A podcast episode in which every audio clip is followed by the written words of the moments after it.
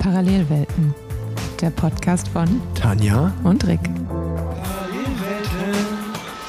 Herzlich willkommen zu einer weiteren Folge Parallelwelten, präsentiert von Swift. Es ist ein Monat vergangen seit der letzten langen Folge. Es wurden Kontinente bereist, Kilometer gefahren und jetzt sitzen wir wieder im Raw Clubhaus. Willkommen und hallo Rick Zabel. Hallo, liebe Planzhead-Hörerinnen und liebe Planzhead-Hörer. Vorab, bevor die Folge losgeht, wollte ich euch noch eine kleine Sprachnachricht aufnehmen, weil sich die Dinge ja etwas überschlagen haben, zumindest bei mir persönlich. Ähm, ihr hört es ja schon an meiner Stimme vielleicht. Ich bin noch nicht wieder 100% fit, äh, noch nicht wieder ganz auf dem Damm. Folgendes ist passiert. Wir haben diese Folge, die jetzt gleich äh, abgespielt wird, am 11. August am Donnerstag aufgenommen und ähm, am Nachmittag.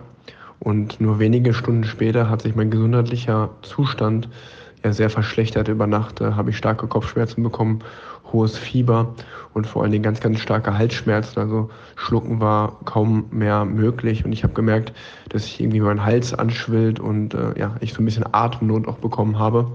Ähm, die Nacht war dann wirklich unschön.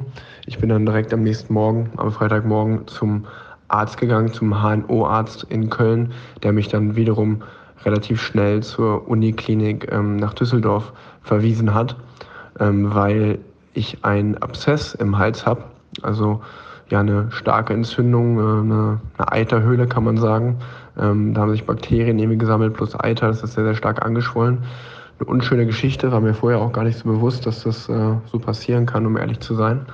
Und ja, ich bin am Freitag dann ins Krankenhaus aufgenommen worden, ähm, hatte eine kleine OP am Hals, es wurde punktiert, wurde aufgeschnitten. Ähm, ja, und liege, also die Sprachnachricht, Sprachnachricht nehme ich jetzt gerade hier am Samstagabend auf, ähm, liege jetzt dementsprechend schon zwei Tage im Krankenhaus, äh, werde auch noch weitere, mindestens weitere zwei Tage hier bleiben müssen. Ähm, natürlich eine unschöne Geschichte, kam für mich auch sehr abrupt und unerwartet. Und ähm, ja, ähm, wir haben jetzt einfach in dem Podcast hier ein paar Dinge besprochen, die natürlich dann nach dem, was dann gesundheitlich bei mir passiert ist, äh, ja, nicht mehr wirklich aktuell sind. Also ich glaube ehrlicherweise, dass die, das Rennen in Hamburg und die Deutschlandtour jetzt für mich ein bisschen aus, äh, ja, weit weggerückt sind. Ähm, das wäre ein Wunder, wenn ich da starten kann. Ich glaube da nicht mehr dran, weil die Gesundheit geht natürlich vor und ich muss mir jetzt ein bisschen Zeit nehmen, was natürlich auf der anderen Seite für mich sehr, sehr schade ist. Ihr könnt euch vorstellen, ich bin da sehr enttäuscht drüber, weil das waren eigentlich die Rennen, für, für die ich mich äh, ja, den ganzen Sommer lang vorbereitet habe ähm, und wo ich mich sehr für motivieren konnte. Das ist natürlich jetzt sehr schade, dass ich die voraussichtlich verpassen werde. Ich werde mich auf jeden Fall, äh, ja, ich werde euch updaten, wie es weitergeht. Jetzt viel, viel Spaß bei der Folge und ähm, an der Stelle auch nochmal, da war der ganze Ärger, dass ich nicht zur Europameisterschaft nominiert wurde vom BDR ja auch völlig umsonst, weil ich hätte jetzt eh nicht, ich hätte eh nicht fahren können. Ich schaue mir morgen das Rennen, äh, also das ist ja dann Sonntag, das Rennen in München vom Fernseher an. Ich drücke die Daumen fürs deutsche Team. Hoffe, dass da der Titel oder zumindest eine Medaille rausspringt. Und ähm, ja, also hört euch die Folge an, habt viel Spaß. Aber das eine oder andere, was da jetzt gesagt wird, ist nicht mehr ganz aktuell. Trotzdem viel Spaß bei der Folge. Ja, danke für das schöne Intro. Hallo Tanja. Ähm, auch an ganz neuen Mikrofon. Wir haben nochmal investiert und hoffen, dass der Sound auch nochmal einen Tick besser ist jetzt. Ähm, wenn wir hier mit den neuen Mikros aufnehmen, mal schauen, äh, wie der Sound ist. Und ja, wie du sagst, wir haben uns wirklich, wir haben gerade nochmal nachgeschaut, 8. Juli war die äh, letzte Folge, die wir zusammen aufgenommen haben. Und äh, es ist sehr, sehr, sehr viel passiert, seitdem wir ja, das letzte Mal aufgenommen, äh, letztes Mal aufgenommen haben. Aber ich muss sagen, ich habe vor zwei Tagen erstmal ein großes Lob an dich. Die letzte Folge von dir mit den Colonia Kids ähm, hat mir sehr, sehr gut gefallen, wo ihr Danke. aus eurer Amerika-Zeit berichtet habt. Das haben wir jetzt auch zum Glück schon abgehakt. Das heißt, wir müssen nur noch über deine Happenings reden. Meine sind schon durch jetzt. Stimmt, also äh, ja, nee, na klar, also ihr habt das ja schon äh, gut, gut erzählt ähm, und aber trotzdem interessieren mich natürlich noch, noch ein paar Sachen äh, zu Amerika. Aber ja, ähm, bei mir, was ist bei mir passiert? Ähm, es war auf jeden Fall äh, ein verrückter Sommer, würde ich sagen. Ähm, dadurch, dass ich ja ein sehr, sehr volles, pickepacke volles Frühjahr hatte. Irgendwie von äh, Februar bis, äh, bis zum Ende Giro bis Mai ähm, ja schon knapp 50 Renntage gesammelt. Dementsprechend war dann der Juni und der Juli aus verschiedensten Gründen. Erstens, weil natürlich dann während der Tour de France auch nicht so viel Rennen sind. Wenn man daran nicht teilnimmt, hat man eigentlich nicht viel. Ähm, und ja, auch weil das Team mir eine kleine Auszeit gegönnt hat, hatte ich mal sechs, sieben Wochen, wo ich eine kleine Pause machen konnte, wo ich nochmal trainieren konnte und äh, ich dann wieder in die Rennen eingestiegen bin. Und ich war jetzt in der letzten Juliwoche, war das, äh, am 27. 28. Juli bin ich die äh, Vuelta Castilla a León gefahren und dann noch am 31. Juli die Trofeo Getxo in, äh, also die beiden Rennen waren in Spanien. Das eine war eine Mini-Rundfahrt, äh, zwei Etappen und dann nochmal ja, im Baskenland ein Tagesrennen. Und ähm, dann noch äh, letzte Woche, also jetzt Anfang August, ähm, bin ich zwei Rennen in Belgien gefahren. Äh, zwischendurch habe ich noch einen Bikepacking-Trip gemacht. Also das war so ein bisschen, äh, ja, mein Modus. Erst, erst ein bisschen Zeit mit der Familie und viel zu Hause in Köln trainieren, weil ich nicht im Trainingslager war. Ja, und jetzt bin ich vor zwei Wochen wieder in die Rennen eingestiegen. Und du warst auch gestern noch in Belgien, richtig? Genau, genau. Gestern äh, war ich, äh, also wir befinden uns heute am Donnerstag, das ist der 11.8. 11.8., genau. Und äh, gestern am 10.8. war noch, äh, wollen wir das Fenster zumachen kurz? Ja, wahrscheinlich. Wir, wir nehmen hier gerade im Clubhaus auf und äh, hier ist gerade auch noch ein bisschen Trubel, deswegen einmal kurz Fenster zumachen.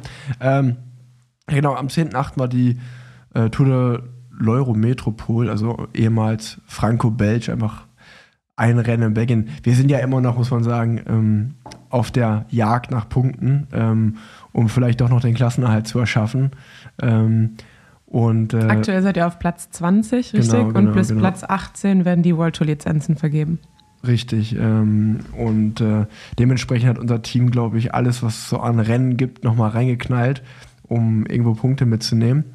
Und äh, ja, wir sind deswegen viel, viel am Rennen fahren und äh, das, das ist so der Modus. Äh, ja, also ich meine jetzt gestern das Rennen, das lief nicht besonders gut. Äh, da war ich, weiß ich auch nicht, da, da gibt es auch keine Ausreden, hatte ich einfach irgendwie einen richtig beschissenen Tag. Und äh, war aber auch tatsächlich ganz witzig, weil es eigentlich für mich gar nicht geplant war, das Rennen. Und ähm, dann der, das Team, der Performance Manager, mich angerufen hat und meinte, Erik, äh, Mittwoch Eurometropol ist doch ein, immer ein Sprintrennen. Ähm, ja, Giacomo Nizzolo fährt ja der Sprinter. Äh, Wäre natürlich geil, wenn du als Anfahrer dann auch da fahren könntest. Ja. Und meinte ich so, ja, cool, cool, kein Problem, können wir gerne machen. Und dann bin ich äh, angereist und als ich dann vor Ort mit dem sportlichen Leiter natürlich mal das Rennen so ein bisschen besprochen habe, war er so, ja Rick, schön, dass du auch hier bist. So, das Rennen wurde ja echt verändert. So, es sind jetzt so vier Schlussrunden, die sind extrem schwer. Und da ich so, hä, das ist irgendwie eine ganz andere Ansage als die, also die ich eigentlich Ja. hatte, um hier zum Rennen zu kommen. Und äh, genauso war es halt auch, dass man eigentlich äh, dann vier Schlussrunden hatte, a 80 Kilometer insgesamt, also 20 Kilometer pro Runde. Ja. Und ich glaube, wir 2000 Höhenmeter hatten. Und es war brutal heiß äh, auf, äh, auf der Runde. Und ähm, im Gegensatz zu dem Rennen vorigen Sonntag beim äh, Löwen, was ja auf dem ehemaligen oder auf dem Weltmeisterschaftsparcours vom letzten Jahr stattgefunden Ja. hat, wo ich eigentlich mich selbst überrascht habe, wie gut ich da mithalten konnte in den Hügeln und wie gut ich gefahren bin, war äh, jetzt am Mittwoch äh, eigentlich genau das Gegenteil, dass ich zwei Runden vor Schluss so am Arsch war und äh, irgendwie auch keinen guten Tag hatte.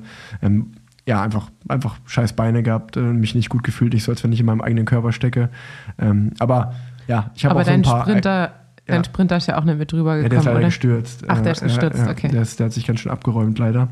Ähm, aber ja, also ich hatte jetzt auch über Nacht ein paar Erkältungssymptome, von daher war vielleicht auch irgendwas im Anflug. Äh, aber ey, keine Sorge, ich habe einen Corona-Test gemacht, der ist Okay. negativ. Ähm, Ich brauche auch keine normale Erkältung. ja, ey, ganz ruhig. Ja, wir halten ja Abstand. Ruhig. Wir halten Abstand. Ja, wir haben ja jetzt die neuen Mikros, wo wir nicht mehr, die wir nicht in der Hand halten müssen, Genau. sondern wir haben die Hände frei und können dementsprechend schön mit Abstand sitzen. Ja. Werbung. Schon mal von Enduko gehört? Diejenigen hier im Podcast, die vielleicht gezielt trainieren, ich sag's wirklich so, wie es ist, also wirklich Training machen, die machen das vielleicht schon mit Enduko. Aber für alle, die einfach aus Spaß laufen gehen, Radfahren, also aus Spaß Sport betreiben, aber jetzt mal Lust haben, ey, ich will auch mal gezielt trainieren, auch wenn du vielleicht komplett bei Null anfängst, für die ist Enduko genau das Richtige. Denn bei Enduko bilden neueste sportwissenschaftliche Erkenntnisse die Grundlage für deine Trainingsplanung. Enduko, das ist die App für AusdauersportlerInnen die dir eine dynamische Trainingsplanung auf Basis von künstlicher Intelligenz aufstellt. Der Trainingsplan passt sich an dich und deine Anforderungen des Alltags, wie zum Beispiel deinen Beruf, die Familie oder sonstige Anforderungen, ganz einfach an. Der Coach, also Enduko, die App, bereitet dich gesund, individuell und bestmöglich auf deine selbstgewählten Ziele vor. Es gibt auch eine Feeling-Abfrage des Coaches. Am Morgen kann der Trainingsplan dann noch individueller und ja, einfach auf dein momentanes Stresslevel und Ermüdungslevel angepasst werden. Es gibt auch ein neues Feature, das Multisport-Feature, das kombiniert Radfahren und Laufen. Wenn du zum Beispiel schon eine Trainingshistorie hast und deine ganzen Trainingseinheiten auf irgendwelchen Drittanbietern gespeichert hast, sei es Garmin, Strava, was auch immer, dann kannst du auch die kompletten Trainingseinheiten einfach mit Enduko synchronisieren und die werden dann ausgewertet. Ihr könnt jetzt die App 14 Tage lang kostenlos testen unter enduko.app slash rig. Steht aber auch wie immer in den Shownotes. Probiert die App wirklich gerne mal aus. Kann ich sehr, sehr empfehlen. Und schreibt Enduko auch gerne mal, denn die freuen sich immer sehr über Feedback. Werbung Ende. Nee, und äh, ja, das ist eigentlich so Story of my life momentan, dass ich viele Rennen fahre, äh, wieder, Spanien und Belgien, aber jetzt so die Rennen, die mir wirklich liegen, war, waren ehrlicherweise noch nicht dabei. Es waren alles eher so Klassikerrennen oder auch ek extrem hügelige Rennen und dementsprechend, äh, obwohl die Form stimmt, das Gewicht stimmt, ich echt gut drauf bin, so richtig konnte ich mich jetzt noch nicht auszeichnen, ja. ähm, aber dementsprechend freue ich mich umso mehr, ähm, dass ich dann jetzt äh, Hamburg und Deutschland-Tour als nächstes auf dem Programm habe. Ähm, da freue ich mich natürlich sehr drauf, vor heimischem Publikum zu fahren. Ja, das wäre jetzt auch meine nächste Frage gewesen, was für dich als nächstes ansteht. Aber die hast du jetzt schon beantwortet. Deutsche Rennen. Deutsche, Deutsche. Sehr, sehr, sehr gut, sehr, sehr gut. Auch weil, also Hamburg fahre ich eh immer sehr gerne. Und äh, ja, die Deutschland-Tour, das, was ich gesehen habe, kommt die mir, glaube ich, vom Profil jetzt auch nicht optimal entgegen. Ist auch äh, sehr hügelig. Aber trotzdem in Deutschland ist man ja immer noch ein bisschen extra motiviert und ich lasse es einfach auf mich zukommen, weißt du, wie es läuft, so wie es läuft. Äh, aber ja, schauen wir mal, schauen wir mal. Ähm, wo sind denn die, wo ist die Strecke dieses Jahr bei der Deutschlandtour? Ich habe da noch gar nicht geguckt. Es geht in Weimar los und Ziel ist in Süddeutschland, in, Stuttgart, in, in Frankreich. Äh, in Frankreich. In Süddeutschland, in Freiburg.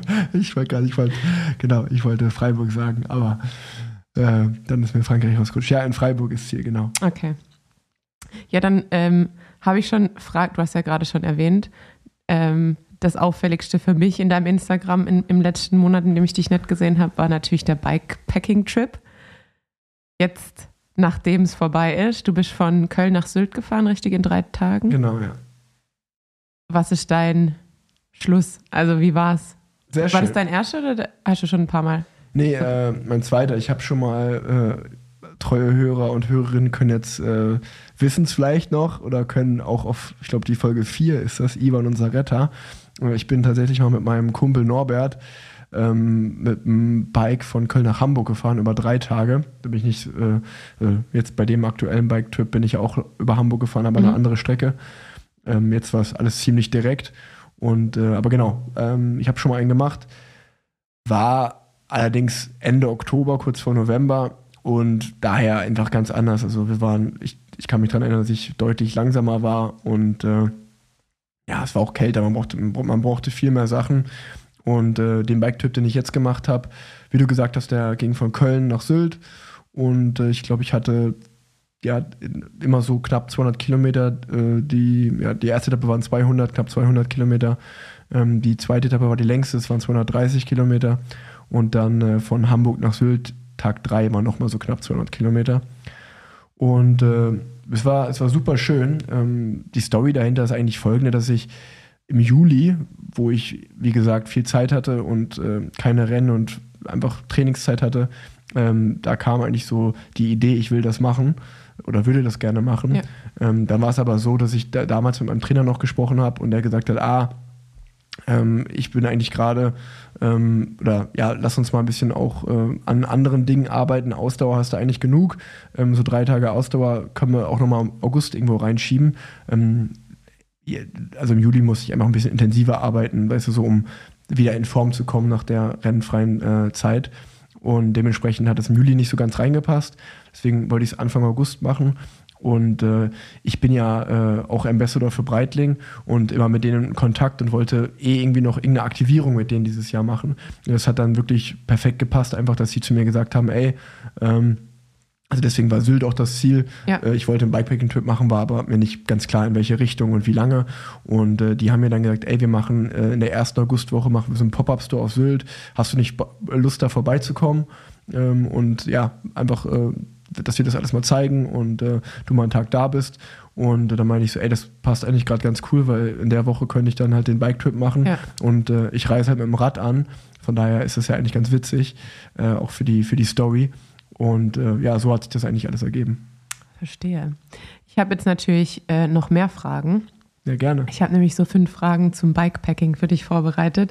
Aber die wichtigste Frage vorab: Du hast bei Instagram gepostet, was du eingepackt hast. Unter anderem, und man beim Bikepacking packt man ja wirklich nur die essentiellen Dinge ein. Und unter anderem hast, hast du aufgelistet Haargel. und da habe ich mich gefragt, jetzt in den letzten Jahren, in denen ich deine Frisur so beobachten konnte, wann und wie benutzt du Haargel? Ja, also man muss dazu sagen, dass ich natürlich nicht jetzt mir so, äh, wie, wie sagt man das so? Für mich sind das so, also jetzt nicht, nicht wie so ein, ja, wie, sagt man das nett? Man kann das nicht nett sagen. Also, nie, also ich hau mir jetzt nicht Tonnen an Haargel in die Haare, aber ich mache morgens schon irgendwie so, eine, eine, ja, so, so, eigentlich ist es mehr so eine, sagt man, so eine Paste oder so. Ja. Ähm, und ja, da gehe ich schon einmal durch die Haare mit durch, nur damit die wenigstens so ein bisschen Form annehmen, beziehungsweise einfach so ein bisschen fester liegen. Und Aber- unterm Helm bleiben nicht wie bei Pogacar dann. Genau. Ähm, ja, be- beim Radfahren mache ich es ehrlicherweise nicht, aber äh, mir war ja auch klar, dass ich dann vielleicht mal den einen oder anderen Abend essen gehe oder Ja. wie gesagt, dann auch wenn ich vor Ort bin, äh, mit am Pop-Up-Store von Breitling, dass ich da vielleicht irgendwie, dass ich da jetzt nicht äh, aussehe wie, keine Ahnung, wie als wenn ich drei Tage Bikepacking-Trip gemacht hätte. Okay. Aber äh, im Endeffekt hatte ich dann eh, glaube ich, jeden Tag eine Cappy auf, von daher war das dann auch egal. Ähm, Also die Eitelkeit reißt mit. Genau, die alte. Ey, man muss sagen, ähm, es war ja, es war ja Hammerwetter und äh, dementsprechend brauchte ich wirklich ganz, ganz wenig und hatte mit dem Gepäck äh, gar kein Problem. Und äh, nee, es war auf jeden Fall, es war dann im Endeffekt dann doch alles ein bisschen, also es hat, äh, ich, ich bin ja wirklich, ich war fünf, sechs Tage in Spanien, bin die Rennen gefahren, bin dann den Sonntagabend zurückgekommen, habe sozusagen den Montag dann genutzt, um den Trip vorzubereiten und bin halt am Dienstag losgefahren. Ja. Äh, war von Dienstag bis Donnerstag unterwegs äh, oder bin Donnerstagabend in Sylt angekommen, bin dann Freitag Vormittag habe ich oder ich habe den Tag mit Breiting dann vor Ort verbracht und bin dann äh, nach Hause gereist und musste halt am Samstag früh wieder nach Belgien anreisen, weil ich Sonntag das Rennen hatte. Dementsprechend äh, war das auf jeden Fall eine pickepacke volle Woche. Ja. Und ähm, ich war sehr überrascht, wie gut es Sonntag im Rennen ging. Aber vielleicht war das auch so die Nachwirkung dann jetzt an dem Mittwoch bei dem Rennen, dass Ja. da nichts bei mir ging, äh, dass dann vielleicht die Woche davor Müdigkeit dann doch, auch ankam. doch ja. ziemlich voll war. Ähm, ja, aber so war, so war der Modus, ja. Okay, dann komme ich jetzt mal zu meinen fünf Fragen zu deinem Bikepacking-Trip. Ein paar hast du schon so angerissen ähm, und habe ich ja jetzt auch gehört, hast Erfahrung dazu. Deshalb geht es jetzt los. Es sind so ein bisschen Entweder-Oder-Fragen. Ähm, aber gut, ich starte einfach mal. Beim Bikepacking, bist du Team Hotel oder bist du Team Zelt? Im Hotel. Also ich, ich mag das ja sehr, auf dem Rad zu sitzen und Rad zu fahren und das Freiheitsgefühl. Aber ich habe es jetzt auch wieder gemerkt bei den drei Tagen, die ich gemacht habe. Ich weiß, es ist sehr privilegiert und da bin ich auch dankbar für. Ähm, meine Zwischenstopps waren eben Osnabrück, Hamburg und Sylt. Und äh, in Osnabrück ähm, konnte ich bei meinem Kumpel äh, Fabi pennen, bei dem ich sonst eigentlich immer nur zum Tätowieren bin. Ja. Äh, das ist so mein Stammtätowierer. Und äh, der wohnt halt in Osnabrück, deswegen, das lag gut auf dem Weg, konnte ich da bei ihm einfach zu Hause pennen. Und dann den zweiten Abend habe ich dann schon die Breiting-Crew in Hamburg getroffen, weil die auch so einen kleinen Film gemacht haben, dann Mhm. mit An- und Abreise.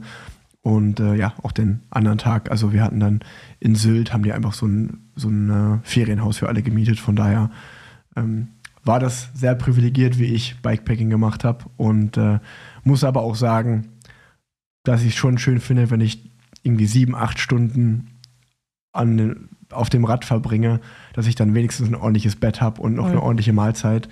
Ähm, das gehört irgendwie schon dazu. So im Zelt pennen muss ich nicht unbedingt. Und so konnte ich auch wenigstens im Waschbecken noch meine Sachen waschen und äh, die wieder zum Trocknen raushängen, dass ich dann nicht nächsten Tag losgefahren bin und mich, man mich irgendwie zehn, zehn Kilometer gegen den Wind riechen konnte. Ja, vor allem minimiert ja auch das, das Gepäck. Also wenn man dann Voll. noch ein Zelt irgendwie so ein Biwak mitnehmen muss, dann hat man ja auch einfach doch deutlich mehr zu tragen Genau. und zu verpacken. Also ich wäre auch Teamhotel, definitiv. Ähm, dann komme ich zur Ernährung. Machst du richtige Stops mit äh, Frühstück, Mittagessen, Abendessen oder bist du eher Grand Tour Verpflegung, äh, Musette und Gel? Äh, also ich habe mich haben viele zur Ernährung gefragt und ich glaube, äh, also die Wahrheit ist, dass es die meisten wirklich schockieren würde. Ähm, ich habe, also ich bin losgefahren und hatte, ich glaube, drei Riegel in der Trikottasche und in meinen Taschen habe ich auf jeden Fall keine Ernährung mitgenommen, weil ich mir Ja. gedacht habe, gut, man ist halt in Deutschland und es gibt halt Supermärkte und Tankstelle an jeder Ecke und Ja. ich fahre ja jetzt auch nicht durch die Wüste oder so, sondern Genau. ich fahre immer irgendwo lang, wo ich halt anhalten kann. Dementsprechend wollte ich jetzt meine Taschen nicht mit Essen vollpacken. Und ähm, die Erfahrung, die ich bei meinem ersten Bikepacking-Trip gemacht habe, wo es Winter war, wo es kälter war, ich glaube, da braucht der Körper auch einfach mehr Energie. Ja. Ähm, da haben wir immer so einen richtigen, also so zum Mittagessen angehalten. Wir haben irgendwie ganz normal vor Ort gefrühstückt und auch Abendbrot gegessen, aber haben dann ja neben einfach so kleinen Snacks auf dem Rad wirklich irgendwo bei einer Pizzeria angehalten, einen großen Teller Nudeln gegessen, was auch immer. Ähm, das hatte ich mir eigentlich so auch vor, dass ich irgendwo anhalte. Habe das aber tatsächlich diesmal keinen einzigen Tag gemacht, weil ich von so von Snack zu Snack gelebt habe. Also ich bin am ersten Tag habe ich, es war tatsächlich eher wie drei lange Trainingseinheiten. Ähm, ich habe am ersten Tag nach 100 Kilometern angehalten und es war, wie gesagt, auch sehr, sehr heiß. Ja. Dementsprechend äh, hatte ich jetzt nicht so ein krasses Hungergefühl. Ich hatte mehr ähm, Lust auf was zu trinken ähm, und habe dementsprechend einfach pro Tag zwei, dreimal irgendwo angehalten, habe meine Flaschen aufgefüllt und habe mir dann immer mal eine Laugenstange geholt, mal eine Brezel, mal einen Bäcker beim Brötchen oder irgendwie einen Snickers, Ja. äh, einen Cola, einen Kaffee getrunken. Also eigentlich so, wie man sich auch im Training verpflegt, wenn man einen Kaffeestop macht. Und das habe ich dann, ich würde sagen, pro Tag hatte ich so zwei Stops und dann äh, habe ich das, äh, so habe ich mich verpflegt. Also ich habe auch, warte, kann ich dir jetzt mal vielleicht ganz kurz zeigen, ich habe auch immer ähm, von, von jedem meiner Stops habe ich Fotos gemacht und äh, du kannst ja einfach mal, kannst dann so nach, nach rechts scrollen und dann siehst du ja, was, mein, was meine Ernährung war. Die muss ich jetzt natürlich auch posten, wenn der, wenn der Podcast online Okay, kommt. okay. Oder in, zumindest in deine Stories packen. Ähm, hier Erdinger alkoholfrei, Croissants, Käse-Schinken-Croissants, zwei Stück. sehr viel Snickers, definitiv. Ja. Sehr viel Getränke. Ich sehe leider keinen Gary, muss ich sagen. Nee, Gary, Gary nicht. Dazu muss ich nachher auch noch was erzählen. Wunderbar. Zum, zum Gab es zwischendurch. Ja, sehr schön. Äh, Wie ist es denn? Also ich habe immer das Problem, wenn ich äh, lange Trainingstouren mache, wo ich dazwischen auch mal anhalten will und mir was äh, zu essen holen, dass ich immer, dass ich immer meinen Stopp verschiebe und dann sage so, ja, ich gehe zur nächsten Tankstelle und zur nächsten. Und dann komme ich zu der Tankstelle, die dann zu hat, dann ist aber mein Wasser schon aus. Ja. Kennst du das Problem oder bist Voll. du gut darin, dich Nee. zu entscheiden? Kenne ich, kenn ich sehr und äh, muss, musste jetzt auch beim Bikepacking-Trip, ähm, ja, bin ich, bin ich, habe ich richtig gemerkt, dass so ein Learning stattgefunden hat, dass wenn ich noch eine halbe Flasche zu trinken hatte und ähm, da gerade eine Tankstelle war, wo ich ei- eigentlich auch immer so bin, so, ach komm, das reicht noch für 20 Kilometer und dann kommt da schon sicherlich was, ähm, dass ich diesmal immer, also am dritten Tag war ich wirklich so, nee, ich halt jetzt an und fülle meine Flaschen auf, Ja. weil dann habe ich halt einfach was, weil so, es ist ja eigentlich ähnlich wie im Rennen, wenn du, wenn du dich immer verpflegst und du fühlst dich gut, Genau. dann ist alles gut, aber wenn du wartest bis zu dem Moment, wo du auf einmal Hunger oder Durst kriegst, ist ja eigentlich schon zu spät, Ja. dann brauchst du dich nicht mehr verpflegen, dann hast du schon verkackt. Vor allem jetzt bei der Hitze. Also ich meine, Ja. du bist ja auch, wahrscheinlich hat es die ganze Zeit über 30 Grad und ist nachts auch nicht kälter geworden. Ja. Und dann musst du halt einfach gucken, dass du zumindest genug trinkst. Total. Ähm, ich, ich muss aber nochmal dazu sagen, dass ich wirklich ähm, wahnsinnig Glück hatte mit dem Wetter. Also erstens, weil es so schön warm war ähm, und ich hatte, das hatte ich noch nie, bei ihr, das hatte ich nicht mal im Training gefühlt, aber ich hatte einfach zweieinhalb Tage lang den perfekten Rückenwind, jeden Tag aufs Neue. Also ich bin halt losgefahren von Köln nach Hamburg, äh, von Köln nach Osnabrück und ich glaube, wenn du wirklich, also wenn du den Strich gezogen hast von Köln nach Osnabrück, ja. genau die Windrichtung hatte halt, äh, also genau die Windrichtung hat vorgeherrscht. Das macht halt, das macht halt so einen krassen Unterschied. Das war so, das war so heftig. Also ich hatte halt am ersten Tag ähm, bin ich losgefahren und ich habe, weil der erste Tag habe ich einfach auch nur ähm, meine Route geplant und habe gesagt, okay, ich fahre nicht die Panoramaroute, ich fahre die kürzeste Route, ja. weil ich will irgendwann mal ankommen. Das waren schon knapp 200 Kilometer und ich hatte trotzdem einen 29er Schnitt am Ende mit Gepäck und bin am Anfang halt losgefahren. Dann fährst du so, bin ich von, von Köln über Solingen, Felbert, wirklich Downtown Bochum, Downtown Kastrop durchgefahren, noch so der Dortmund-Lünen so gestreift ja. und war dann irgendwann auf dem Land, äh, bin komplett durch Münster durchgefahren. Da hatte ich noch Glück, weil mein Kumpel Norbert, mit dem ich den ersten Bikepacking-Trip gemacht habe, der wohnt in Unna. Der, mhm. hat das, der hat das äh, Radcafé dort, äh, das Stahlaufen-Radcafé. Und der ist mit dem Zug halt von Unna nach Münster gefahren und hat mich dann die letzten 50 Kilometer von Münster nach Osnabrück begleitet. Und ist dann wieder mit dem Zug von Osnabrück nach Unna zurückgefahren. Ja. Was halt cool war, dass ich auch so ein bisschen Begleitung hatte an dem Tag.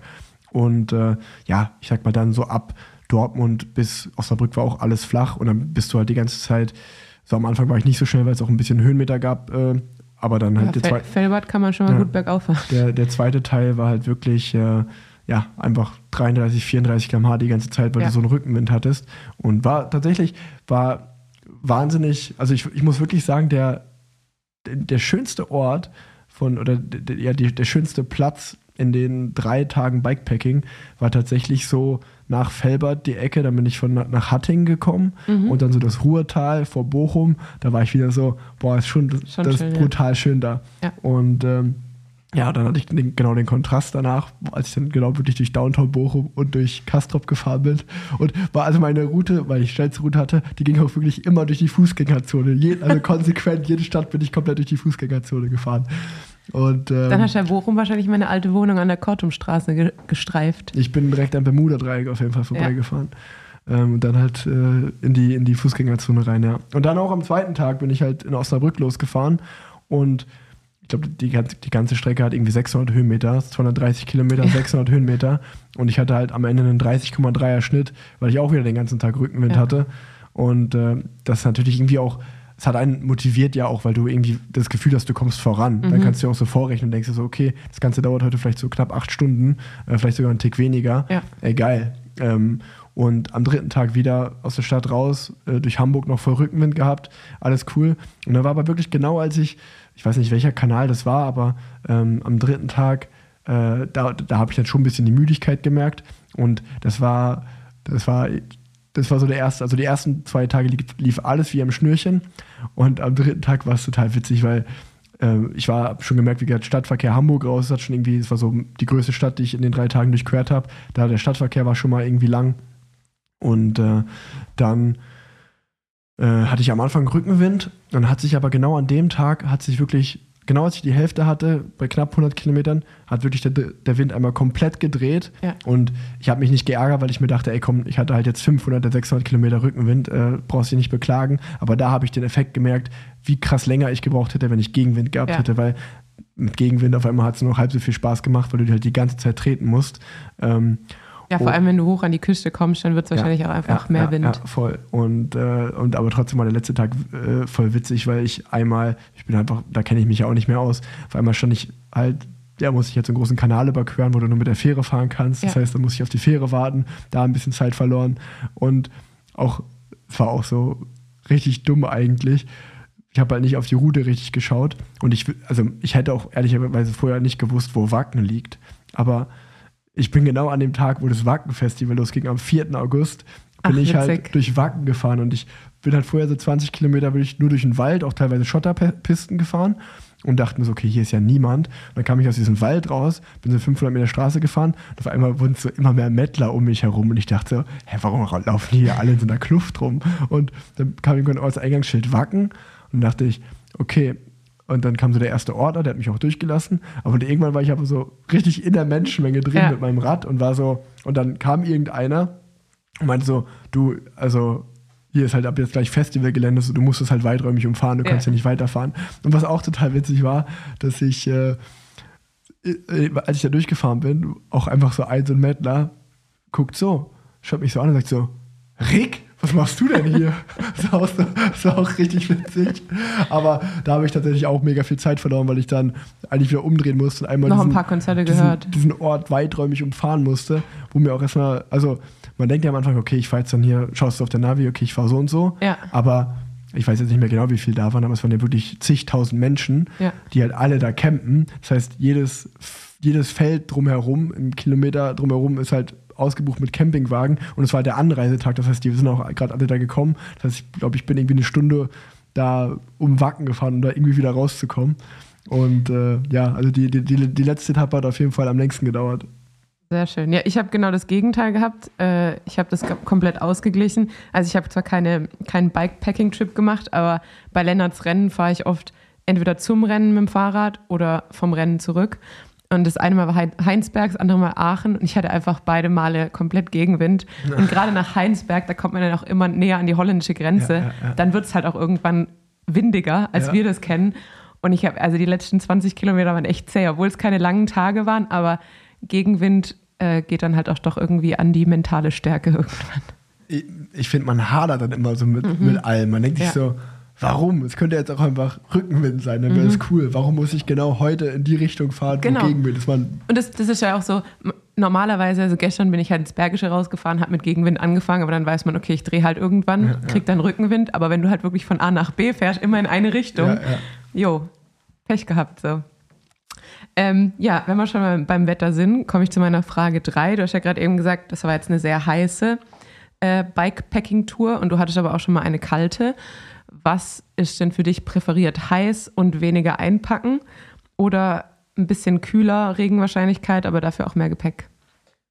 ja, definitiv äh, heiß. Also ich, ich mag, wenn es warm ist Ja. und vor allen Dingen hat es einfach den riesen Vorteil, dass du ganz wenig Gepäck mitnehmen musst. Ganz klar. Also ja, vor allem super. halt auch für nach. Also ich denke mir, ich war jetzt am Wochenende nach Darmstadt meine Schwester besuchen und da habe ich halt auch überlegt, ja gut, wenn es jetzt halt unklare Wetterzustände, sagt man das so? ähm, dann muss man halt irgendwie eine Jacke mitnehmen, dies mitnehmen, jenes mitnehmen. Und so kann ich jetzt einfach sagen, ich packe ein Kleid ein, Flipflops und gut ist. Ja. Also vor allem, wenn es halt auch nachts noch warm bleibt. Kommt noch eine Frage zum Packing, sonst kann Ja. ich dir sagen, was. Ach, kommt noch, sonst Komm. hätte ich dir erzählen können, was ich mitgenommen habe. Aha, Gil. ähm, ja, es kommen noch zwei Fragen. Ähm, du hattest ja Norbert dabei für 50 Kilometer. Würdest du sagen, dass du eher Solo-Bikepacking magst oder eher in der Gruppe beziehungsweise mit Begleitung? Ich würde sagen, Begleitung ist geil, wenn du das als Team, also egal ob du zu zweit, zu dritt oder wie viele du auch immer du bist, wenn du das komplett zusammen durchziehst, dann finde ich es cool, weil dann alle das sozusagen dieselbe Experience über mehrere Tage haben Ja. und auch der Müdigkeitsfaktor bei allen gleich ist. Aber ich habe zum Beispiel alleine an dem Tag, wo Norbert da war, gemerkt, da hatte ich halt schon 150 Kilometer in den Beinen und dann kommt er und er ist halt frisch so. Ja. Und dann nervt mich das halt schon, dass ich mir denke, so, ey, ich bin jetzt auf meinen letzten 50 Kilometern, ich will jetzt halt nicht die ganze Zeit stecken neben dir. So. Also, also Ja. alleine, deswegen, wenn du wenn du es alleine machst, kann ich einfach mein Tempo fahren und mal langsamer, mal, mal schneller werden. Und aber wenn dann ständig Leute dazu treffen, die dich für ein paar Kilometer begleiten.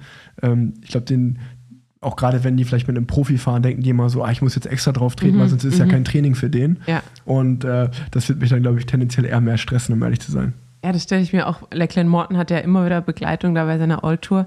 Das stelle ich mir auch anstrengend vor. Aber ich denke mal, irgendwann machst du halt einfach dein Tempo und wenn sie wegfahren, fahren sie weg. und du ja, denkst ja. dir so, ja, entweder bleibst du hier oder nicht. Ja, und, und also es ist ja auch äh, immer die Frage, wie, wie die so drauf sind. Ne? Also Ja. wenn es jetzt ein sehr gesprächiger Typ ist, der dich und entertaint, dann ist ja mega gut. So, dann, Ja. dann hast du einfach Ablenkung. Aber wenn du dann als Profi so in die Rolle gerätst, so dass du jetzt gefühlt da das Gespräch am Laufen halten musst, Mhm. dann denke ich mir auch halt oft so, ja gut, ich könnte mir jetzt auch einfach Kopfhörer reinmachen und ich ein bisschen entspanntes Herz, das wäre jetzt auch nicht so schlecht. Ja, ja das verstehe ich. Ähm, ja, dann komme ich zu meiner letzten Frage. Ähm, abschließend, siehst du dich selbst nach deiner Profikarriere vielleicht irgendwann mal so ein Self-Supported Ultra Race machen oder eher nicht? Mhm. Äh, Race auf keinen Fall, weil ich glaube, wenn ich irgendwann mal aufhören werde mit Radfahren, bin ich froh, dass ich mich eben nicht mehr in, in was für eine. Also, ich liebe Gravel und äh, ich liebe Bikepacking, also es war echt eine geile Erfahrung, aber ich würde es immer einfach aus Spaß machen wollen. Ich würde es für mich machen wollen und ähm, das war für mich auch die drei Tage, die ich jetzt gemacht habe, es war pure Freiheit.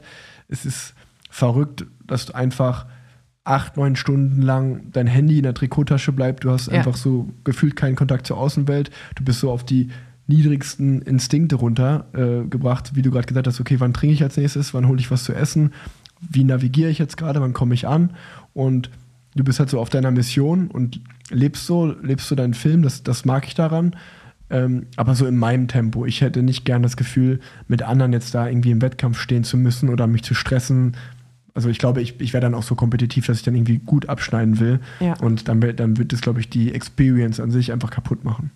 Okay. Ganz, ganz witzige Story ist nämlich, weil ich vor, das war irgendwann im Juli, äh, an der Aachener Straße, ähm, bei uns oben in Köln-Junkersdorf, äh, gibt es so einen Laden Pizza Boy. Und äh, ich war irgendwo auf dem Rückweg und ich, äh, Leo hatte mich gefragt, ob ich Mittagessen mitbringen kann. Und dann meinte ich so, okay, klar, die haben so Salate, Pizza, Nudeln, ganz normale, ganz normale Pizzeria halt. Ja. Und äh, meinte ich so, äh, habe ich, was hab ich da was bestellt und äh, habe das auf dem Rückweg abgeholt.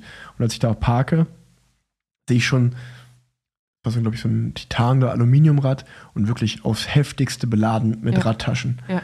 Und dann habe ich den im Garten sitzen sehen, der hat halt gerade sein Mittag gegessen. Und während ich gewartet habe, war der dann fertig, hat bezahlt und ist zu seinem Rad gegangen, hat dann noch so ein paar Pizzabrötchen mitgenommen, hat die so äh, in seinen Taschen fertig gemacht.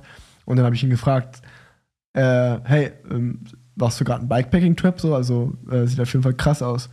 Und äh, dann meinte er so, ja, ja, äh, transkontinental nehme ich gerade teil. Ja. Und ich so, ach krass, ja, das kenne ich. Äh, von, äh, von wo bis wo geht das dieses Jahr? Und er so, ja, von Belgien nach Bulgarien. Ja. Das, also er ist halt den Tag davor in Belgien losgefahren und war voll in seinem Modus und hat dann so erzählt, so 600 Kilometer muss ich noch in Deutschland fahren, dann gehe ich halt rüber auf die tschechische Grenze und dann bin ich so mit ihm ins Gespräch gekommen. Dann hat er auch irgendwann gefragt, so, warum, also äh, bist du, bist du Radsport interessiert und so? Und dann bin ich so, ja, ich fahre selber. Und äh, dann meinte er so, ah krass, äh, so aus Spaß. Und ich so, nee, schon so profimäßig. Und dann meinte er so, kennt man dich? Und ich so, ja, ich bin Rick Zabel. Und dann hat er so geschaut, so, fuck, du bist Rick Zabel? Ey, tut mir leid, dass ich dich nicht erkannt habe. Und ich so, nee, ist ja alles cool, ich bin ja auch in Zivil und so.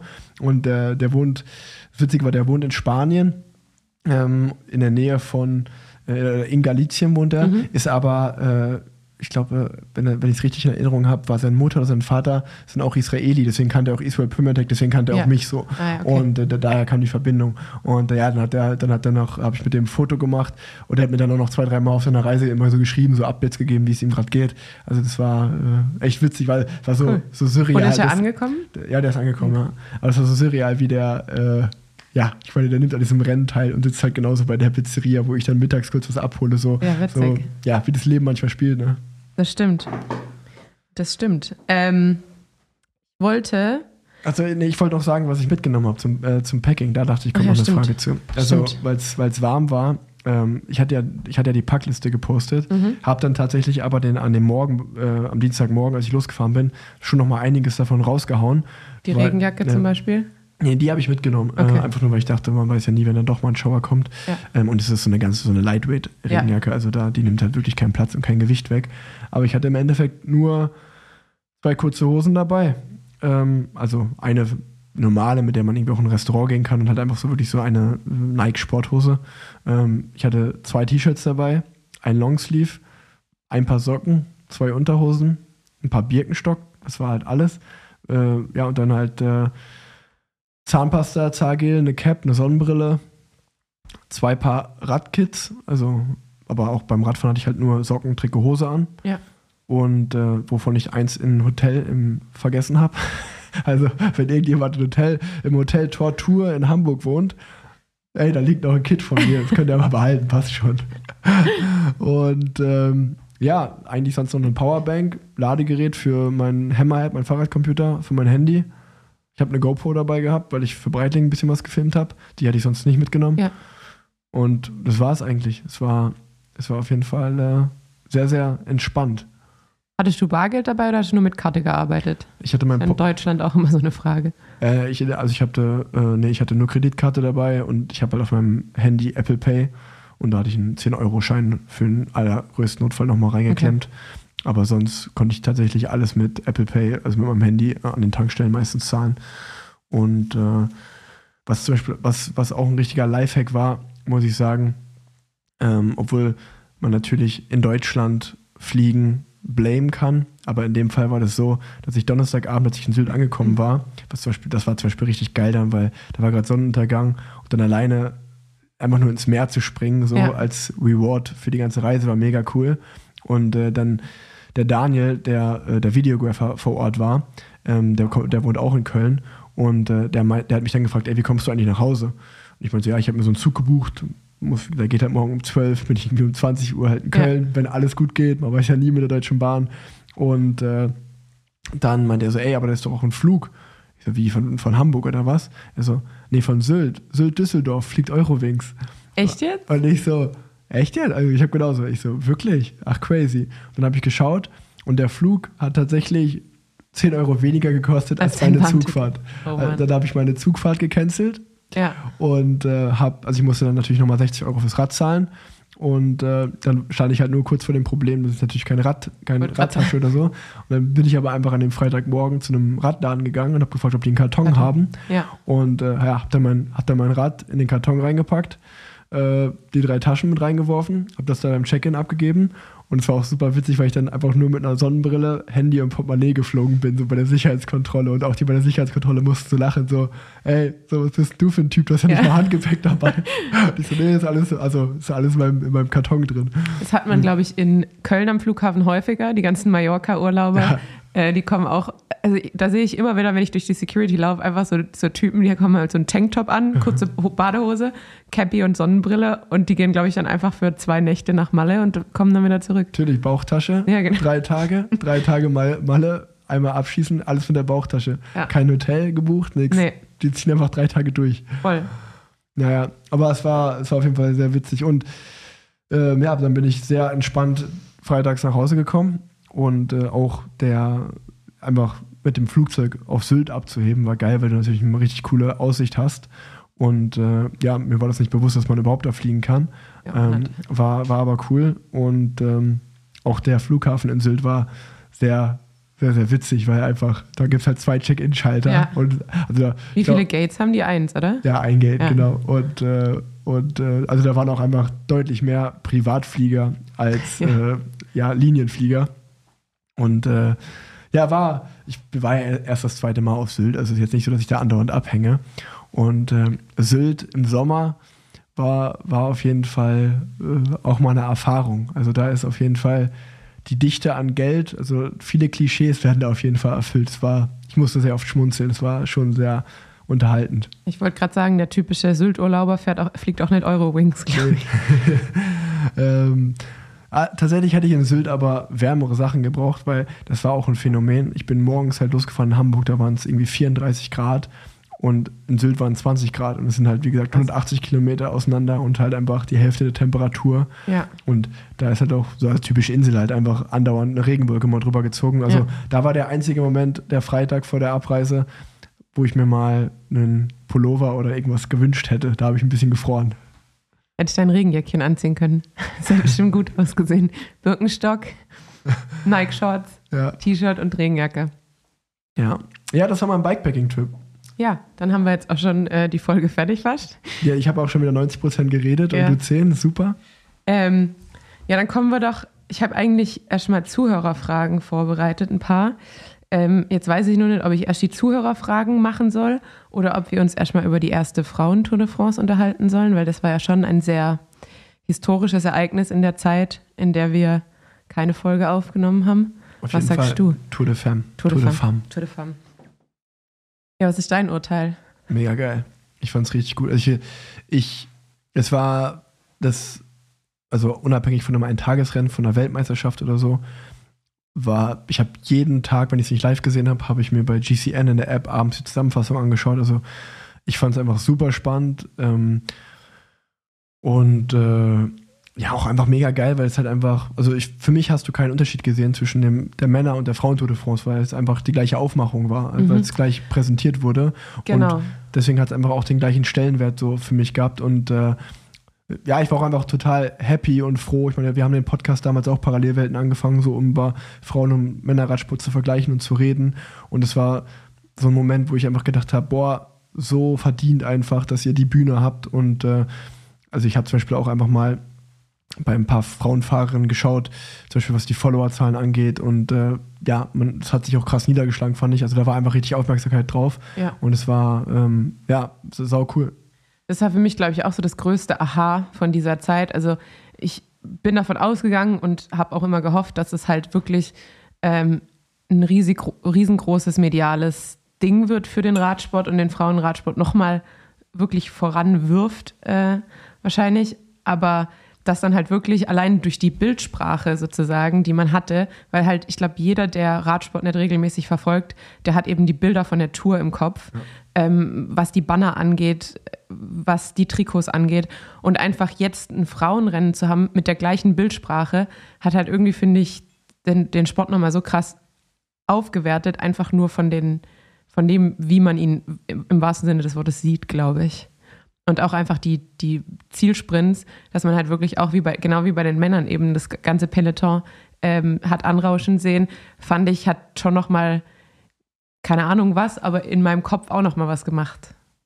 Voll. Also ich, ich fand's äh, ja einfach mega. Also es war einfach, als wenn es eine vierte Tour de France-Woche gegeben hätte genau. für mich. Und äh, auch, ja, du, du auch, ja, der Modus einfach gelbe Trikot, grüne Trikot, alles war gleich, das Bergtrikot und du hast doch einfach, also auch zu sehen, den, zu, was es den Frauen bedeutet, diese Bühne zu bekommen, fand ich total schön und äh, ja, auch einfach, äh, ja, also Marianne Voss in Gelb, was die da für eine Tour abgeliefert ja. hat, Lorena Wiebes, weißt du, dann äh, Annemiek van Fleuten, also das waren einfach, ich, ich habe das immer direkt so gesehen, okay, das ist so äh, wie Pogacar, das ist wie Van Art, so ist es so, also dieselben MVPs, die es irgendwie im Männerradsport ja. gibt, hast du gesehen, gibt es halt auch im Frauenradsport. Genau. Und es, wenn eine Bühne dafür geboten wird, dann erfüllen die diese Rollen auch, auch einfach.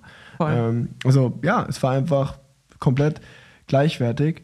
Ähm, und äh, aber du hast natürlich schon gemerkt, muss ich sagen, dass äh, da war halt auch richtig Action drin. Ne? Also ich glaube schon, dass du einfach gemerkt hast, wie nervös die waren äh, mhm. äh, und wie viel das bedeutet hat. Und also ähm, mein Papa war ja vor Ort mit Canyon Swam und ja. mit dem habe ich auch öfter gesprochen. Der meinte auch, es war wirklich sehr, sehr cool und voll cool dabei gewesen zu sein. Ähm, aber ja, also ich musste, wo ich zum Beispiel extrem lachen musste, war, als äh, äh, Lisa Longoborghini einen richtigen Lead-Out gemacht hat also sie ist wirklich richtig out gegangen bei dem einen Sprint, wo ja. sie, das war schon sehr witzig, wo sie einfach, weißt du, wo sie in die, hast du es gesehen, wo sie, weißt du es nicht? Hast du nicht den Sprint gesehen, wo äh, die für die Weltmeisterin? Elisa Longo, äh, Balsamo. Ja, genau. Aber Balsamo hat angefahren für Longoborghini. Nee, andersrum, glaube ich. Longoborghini. Ja, meinst du bei dem, als die Gruppe weg war mit. Äh nee, ich meine den, ich mein den zweiten Sprint, den Lorena, Lorena Wiebes gewinnt. Und da fährt Elisa Longoborghini an biegt dann aber in die Ach Deviation so, ja, ja, ja, ja. Ach so, ja, klar. Die, die in Deviation ich dachte gerade, du meinst mit rausgehen, so aus dem Sprintzug rausgehen. Aber dass also, sie, die, sie hat halt einen richtigen Lead-Out gemacht. Ja, die ist ja, richtig von der wie, Rennstrecke out gefahren. Aber wie krass, dass halt einfach sie, niemand stürzt. Niemand stürzt. Das war richtig crazy, ey. Sie biegt einfach komplett falsch ab in der ersten Reihe und es stürzt niemand. Das fand ich richtig krass. Ja, da, da, muss ich wirklich sagen, das war, das war schon crazy, ey. Und weißt du, das war, das war, das war schon manchmal, oder ja, es war einfach krass auch hier, wie die äh, von Francis de Gilles, äh, ey, wie es die auseinandergenommen hat. Ja. Als sie von hinten von der australischen Meisterin von umgeballert Nicole Frayne, ja, Cavalli. Boah, das konnte ich mir, genau, Cavalli, ey, wo du richtig siehst, okay, die muss eine Gehirnerschütterung oder irgendwas haben, wie die durch die Luft geschleudert worden ist. Ja. So, also, ich meine, von dem Aspekt war ja bei der Frauentour mehr Action drin als bei den Männern. Ja, das, also jetzt sind wir auch beim Thema Stütze, was ja so ein bisschen, ähm, wie will man sagen, äh, wieder für Aufruhr gesorgt hat, weil ja Stimmen laut wurden, dass Frauen eben nicht auf dem technischen Niveau sind und deshalb keine Tour fahren können, wo ich mir so denke, ja, die Tour ist ja jetzt auch nicht anders, nur weil sie anders aufgezogen ist als jedes andere Rennen. Ich meine, wir fahren Paris-Roubaix, warum sollen wir nicht die Tour fahren? Ja. Und dass eine Tour, vor allem die erste Tour, natürlich extrem nervös ist im Peloton. Dafür muss man sich nur das Männerrennen anschauen. Und da dachte ich mir, es war erst drei Wochen her, als in Dänemark es auf die Brücke zuging Mhm, genau. und ungefähr alle drei Minuten ein Massensturz war. Und weil dann beim, bei der zweiten Etappe viele Stürze sind, heißt dann auf einmal, ja, Frauen können nicht Rad fahren. Also es soll das so Und die, den, das habe ich gar nicht mitbekommen, däm ehrlich zu sein. dämlich. Also Das ist einfach Quatsch, weil ich kann mich auch an andere äh, Ausgaben der Tour de France erinnern, bei den Männern, wo es irgendwie Holland-Belgien losging, wie du sagst, wo es auch in der ersten Woche gefühlt, wo jeder Fahrer schon mal auf dem Arsch gelegen hat. Genau. Und da sagt ja auch niemand, ey, Männer können kein Rad fahren. Dann sagt immer nur jeder, boah, ist das nervös oder die genau, die Streckenführung Tour ist mega gefährlich. nervös, ja. Genau, weißt du, also das Argument ist ja Quatsch, ja. Ja, ich erinnere mich noch, als wir hier die Live-Folge aufgenommen haben, haben wir auch darüber gesprochen, dass du gesagt hast, ja gut, in der ersten Woche der Tour stürzt eigentlich jeder mindestens einmal, Genau, so ja, ungefähr. ja, ja. Und wenn man halt weiß, okay, es sind nur acht Tage und es ist die allererste Ausgabe, natürlich wird da halt einfach mega nervös gefahren. Voll. Naja. Aber äh, ich war sehr, sehr großer Fan, muss ich sagen. Also, äh, also ich fand es, auf der einen Seite fand ich es eine Offenbarung und einfach so richtig verdient für den Ra- Frauenradsport. Auf der anderen Seite war ich auch gleichzeitig wieder so, krass, dass es erst im Jahr 2022 jetzt Ja. passiert ist und nicht schon irgendwie, also dass das jetzt die erste Tour de France Mhm. war, so, man sieht ja, wie gut es funktioniert. Ich meine, klar, irgendwo muss es losgehen, man sollte jetzt einmal froh sein, dass es losgegangen ist. genau. Auf der anderen Seite denke ich mir so, ja, irgendwie hätte man das auch schon vor zehn Jahren machen können. Ja, ja, absolut. Ja. Aber ähm, für mich war es natürlich auch ein richtig gutes Timing, weil ich war ja gerade in den USA da. Und ähm, durch die Zeitverschiebung war es dann immer, ich bin morgens aufgewacht und konnte im Bett einfach die Tour, das Tourfinale gucken immer. Es war richtig gut. Das ist das Schönste eigentlich an der USA. Wenn man äh, zum Zeitpunkt der Tour in, in den USA ist, dann kann man immer schön morgens Tour gucken. Ja, das das, ist ist, geil. tatsächlich sehr cool. Ähm, Wie, ja, sehr, wie sehr hat dein Herz geblutet, als du es gesehen hast, dass du nicht dabei sein konntest? Äh, die ersten zwei Tage extrem, äh, bis dann bei der zweiten Etappe so viel gestürzt wurde. Und dann dachte ich mir da so, yo, FOMO vorbei. also, ja, ähm, ich glaube, das wäre mir dann tatsächlich, also es haben ja ganz viele, die sonst kein Problem haben im Peloton, gesagt, dass es richtig hektisch war und sie richtig Angst hatten. Und dann dachte ich mir, in meinem aktuellen mentalen Zustand da dann zu fahren, ich glaube, es wäre nicht gut gegangen. Aber es bleibt, bleibt schon ein Traum von dir, da mal te- teilzunehmen, oder? Ja, absolut. Ja. Also die Tour mal fahren zu können, wäre natürlich Wär schon äh, geil, ja. schon ein absoluter Traum, ja. Voll. Ähm, und vielleicht wird es ja auch ein bisschen weniger nervös jetzt nach, der, nach dem ersten. Ähm, aber zu, diesem, äh, zu diesen Stürzen bei der Tour, Laura Süßemilch ja leider auch gestürzt äh, und hat sich auch ein paar Wirbel gebrochen. Und deshalb an dieser Stelle gute Besserung. Genau, gute Besserung, Laura. Und auch an Clara Koppenburg, die beim Giro gestürzt ist. Auch dir liebe Grüße und gute Besserung, falls ihr das hier hört. Schließe mich an. Ähm, dann komme ich schon zu einem anderen Thema. Neben den Stützen, Stützen wurde ja dann auch äh, in den Medien breitgetreten. Was machen Frauen eigentlich, wenn sie im Rennen pinkeln müssen? Und da ich diese Frage auch von einem Zuhörer bekommen habe, habe ich gedacht, dann beantworte ich die einfach mal aus meiner Warte als Fahrerin. Ähm, auch nicht anders als bei den Männern. Ähm, wir können natürlich Laufen jetzt, lassen. Genau. Das würde auch gehen. Das ist, glaube ich, eher so die Triathletenversion. Ähm, geht aber zur Not auch. Machen auch manche Fahrerinnen. Dafür sind sie aber nicht sehr beliebt im Peloton. ähm, das ist die eine Möglichkeit, die ich jetzt aber hier mal ausklammern möchte. Ansonsten, ihr habt ja auch ab und zu mal einen Halt, wo dann einfach kollektiv pinkeln gegangen wird. Und das gibt es bei uns dann tatsächlich auch. Also wenn sich's ähm, im Feld so ein bisschen beruhigt, vielleicht ein Breakaway weg ist und ähm, das Tempo gerade im, im Feld rausgeht, dass dann halt einfach mehrere Fahrerinnen anhalten und dann gibt es entweder zwei Möglichkeiten. Man zieht das Jersey aus, Hose runter pinkeln oder man kann einfach das Bein, vielleicht auch ein Tipp für Fahrerinnen, die es noch nicht so machen, man kann einfach das Bein nach oben ziehen und dann pinkeln. Also die beiden Möglichkeiten gibt es für alle, die sich das gefragt haben. Nächstes Jahr müssen wir dann keine Artikel mehr dazu machen, sondern können über das Sportliche sprechen. Ähm, ja, dann fange ich direkt mal mit den Zuhörerfragen an, wenn wir jetzt die Pinkelfrage schon Mhm. beantwortet haben. Äh, eine andere Frage war, welche Sonnencreme wir empfehlen können. Kannst du irgendeine empfehlen? Oder Nee, irgendeine, völlig egal. ja, also ich habe auch gar keine Empfehlung, was Sonnencreme angeht. Ich kaufe immer irgendeine bei DM. Ich kann nur empfehlen, was ich gern mag, sind diese Sprühdinger, weil man da nicht so den ganzen Schmiermatsch hat. Du hast doch mir mal von der Radfahrer-Sonnencreme Pelotin erzählt. Ja, genau, aber die habe ich halt noch nicht getestet. So, okay. Also jeder, der mag, kann die mal testen. Ich kann sie jetzt nicht Also- empfehlen, weil ich sie nicht getestet habe. Ich fand nur den Namen schick. Wie, wie Peloton? Wie Nur Peloton nur mit, Mit Tan am 10 Ende. am Ende. T-A-N. Ja. Ähm, genau. Also auch hier kann man nicht wirklich weiterhelfen. Äh, die nächste Frage war, ob wir eine Empfehlung haben für Kopfhörer beim Radfahren. Ich fahre mit den ganz normalen Apple-Kopfhörern. Also sowohl AirPods als auch die mit Kabel. Also mit, momentan immer mit Kabel, weil meine AirPods kaputt sind. Ja. Ähm, aber geht für mich beides. Ja, also für mich auch. Ich habe auch welche mit Kabel und ohne Kabel und jetzt halt bei langen Touren, wo ich weiß, äh, die gehen dann irgendwie leer nach vier, fünf Stunden, dann fahre ich auch mit Kabel.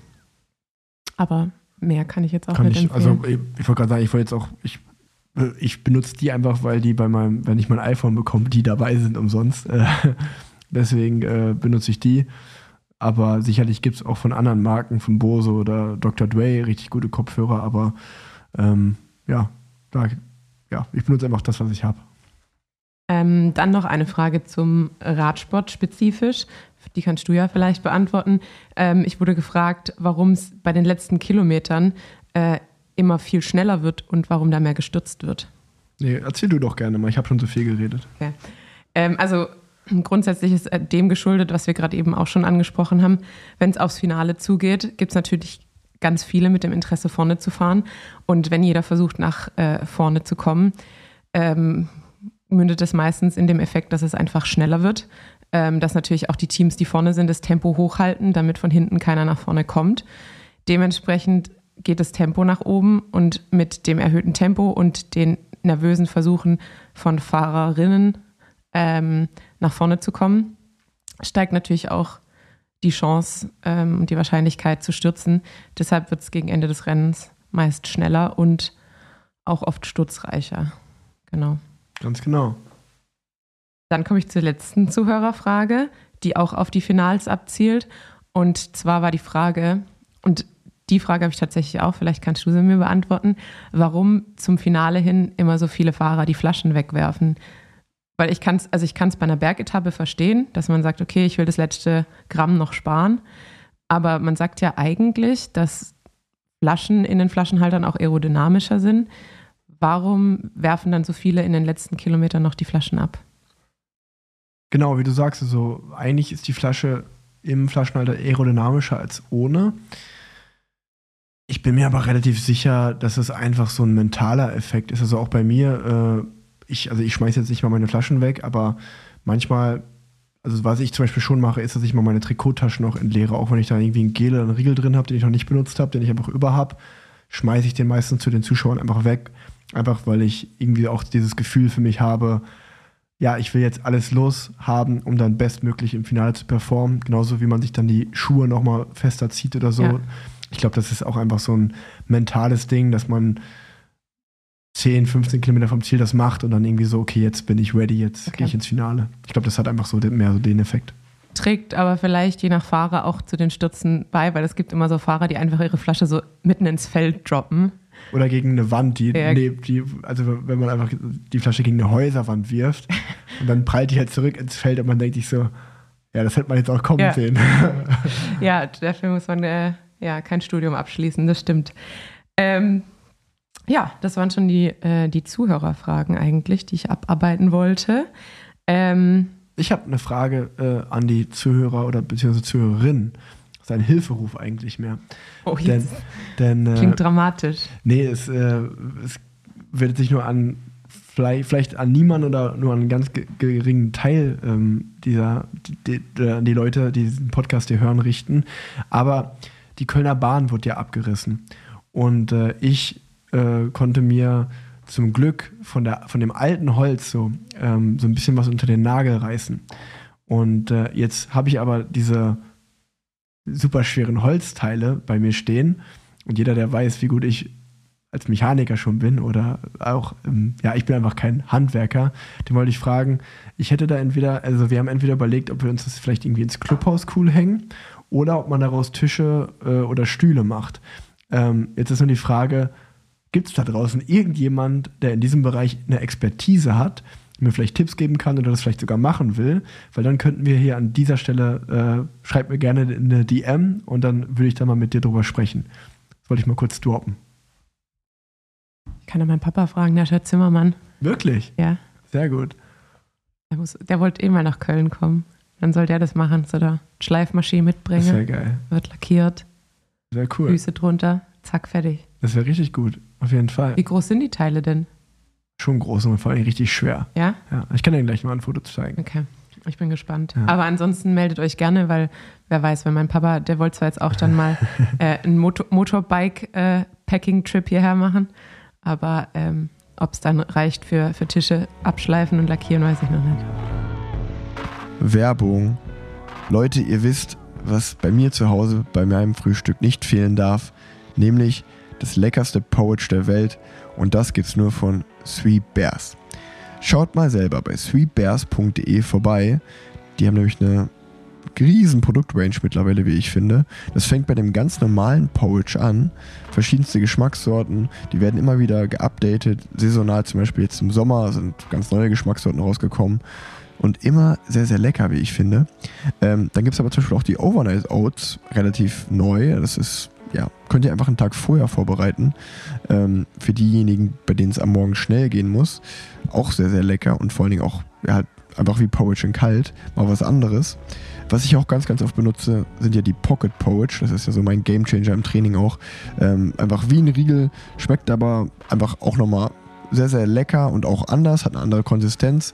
Ähm, ja, ist einfach wie Porridge in einer kleinen Tüte verpackt. Äh, kannst du im Training einfach lecker wegsnacken. Richtig gut. Ich habe einen Code für euch noch, nämlich RIG15. Da bekommt ihr 15% Rabatt und äh, das Ganze auf sweetbears.de. Ähm, geht da mal drauf. Wie gesagt, checkt die Produkte aus. Da gibt es ganz, ganz viele Sachen. Es gibt auch Kids Porridge, es gibt das Bio Porridge, die Overnight Owls, Riegel und Snacks. Also alles, was ich gerade schon ein bisschen detaillierter euch erzählt habe. Ähm, checkt das mal aus. Auf den, äh, wie immer aber auch in den Shownotes, na klar. Ähm, Werbung Ende. Ja, dann lass uns doch mal noch zur EM kommen. Das ist nämlich so das nächste, was. Stimmt. Obwohl, warte kurz. Dann ich sag noch kurz was abschließend zum Giro. Ja. Weil das letzte Mal, als wir gesprochen haben, war eigentlich noch der Giro in voller ähm, Blüte. Und ähm, da wollte ich noch erwähnen, aus deutscher Sicht, dass Lynn Teutenberg äh, ziemlich stark gefahren ist mit zwei Top Ten Ergebnissen in den Sprints. Äh, und sie war ja jetzt nicht der geplante Sprinter fürs Team, ähm, aber hat sich da trotzdem in den Finals sehr gut durchgesetzt und äh, zeigt ihr Teutenbergsches Potenzial jetzt mehr und mehr. Und da bin ich mal gespannt, was wir die nächsten Jahre noch von Lini sehen werden. Ähm, ansonsten die bestplatzierte Fahrerin im GC, Eileen Schweikart, äh, 18. im GC geworden und damit beste Deutsche beim Giro. Und äh, bei Eileen muss man dazu sagen, die fährt, glaube ich, erst seit zweieinhalb Jahren Rad und ist seit einem knappen Jahr jetzt Profi bei Biscaya Durango und ist auch schon bei der DM super stark gefahren. Also im äh, Straßenrennen ist sie Sechste geworden, im Zeit von Fünfte. Und ja, ich, die kommt richtig gut bergauf, hat richtig Druck. Da bin ich auch mal sehr gespannt, äh, ob wir sie vielleicht auch bald mal in einem größeren Team sehen und äh, was sie noch ja, mit mehr Kilometer in den Beinen und mehr Erfahrung im Feld noch reißen kann. Ja, hört sich gut an auf jeden Fall. Nach Ja. einem sehr großen Talent Definitiv. wird man bestimmt noch was von hören.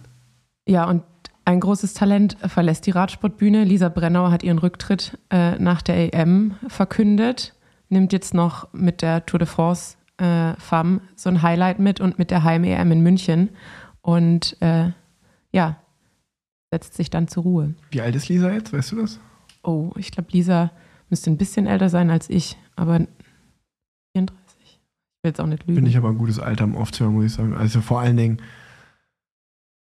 muss man ja auch ehrlicherweise sagen, man soll aufhören, wenn es am schönsten ist. Und äh, was Lisa Brennauer die letzten Jahre alles abgerissen hat mit Weltmeistertitel, Olympiasieg, also was soll da jetzt noch besser werden, ne? Irgendwie. Ja, das ist halt krass.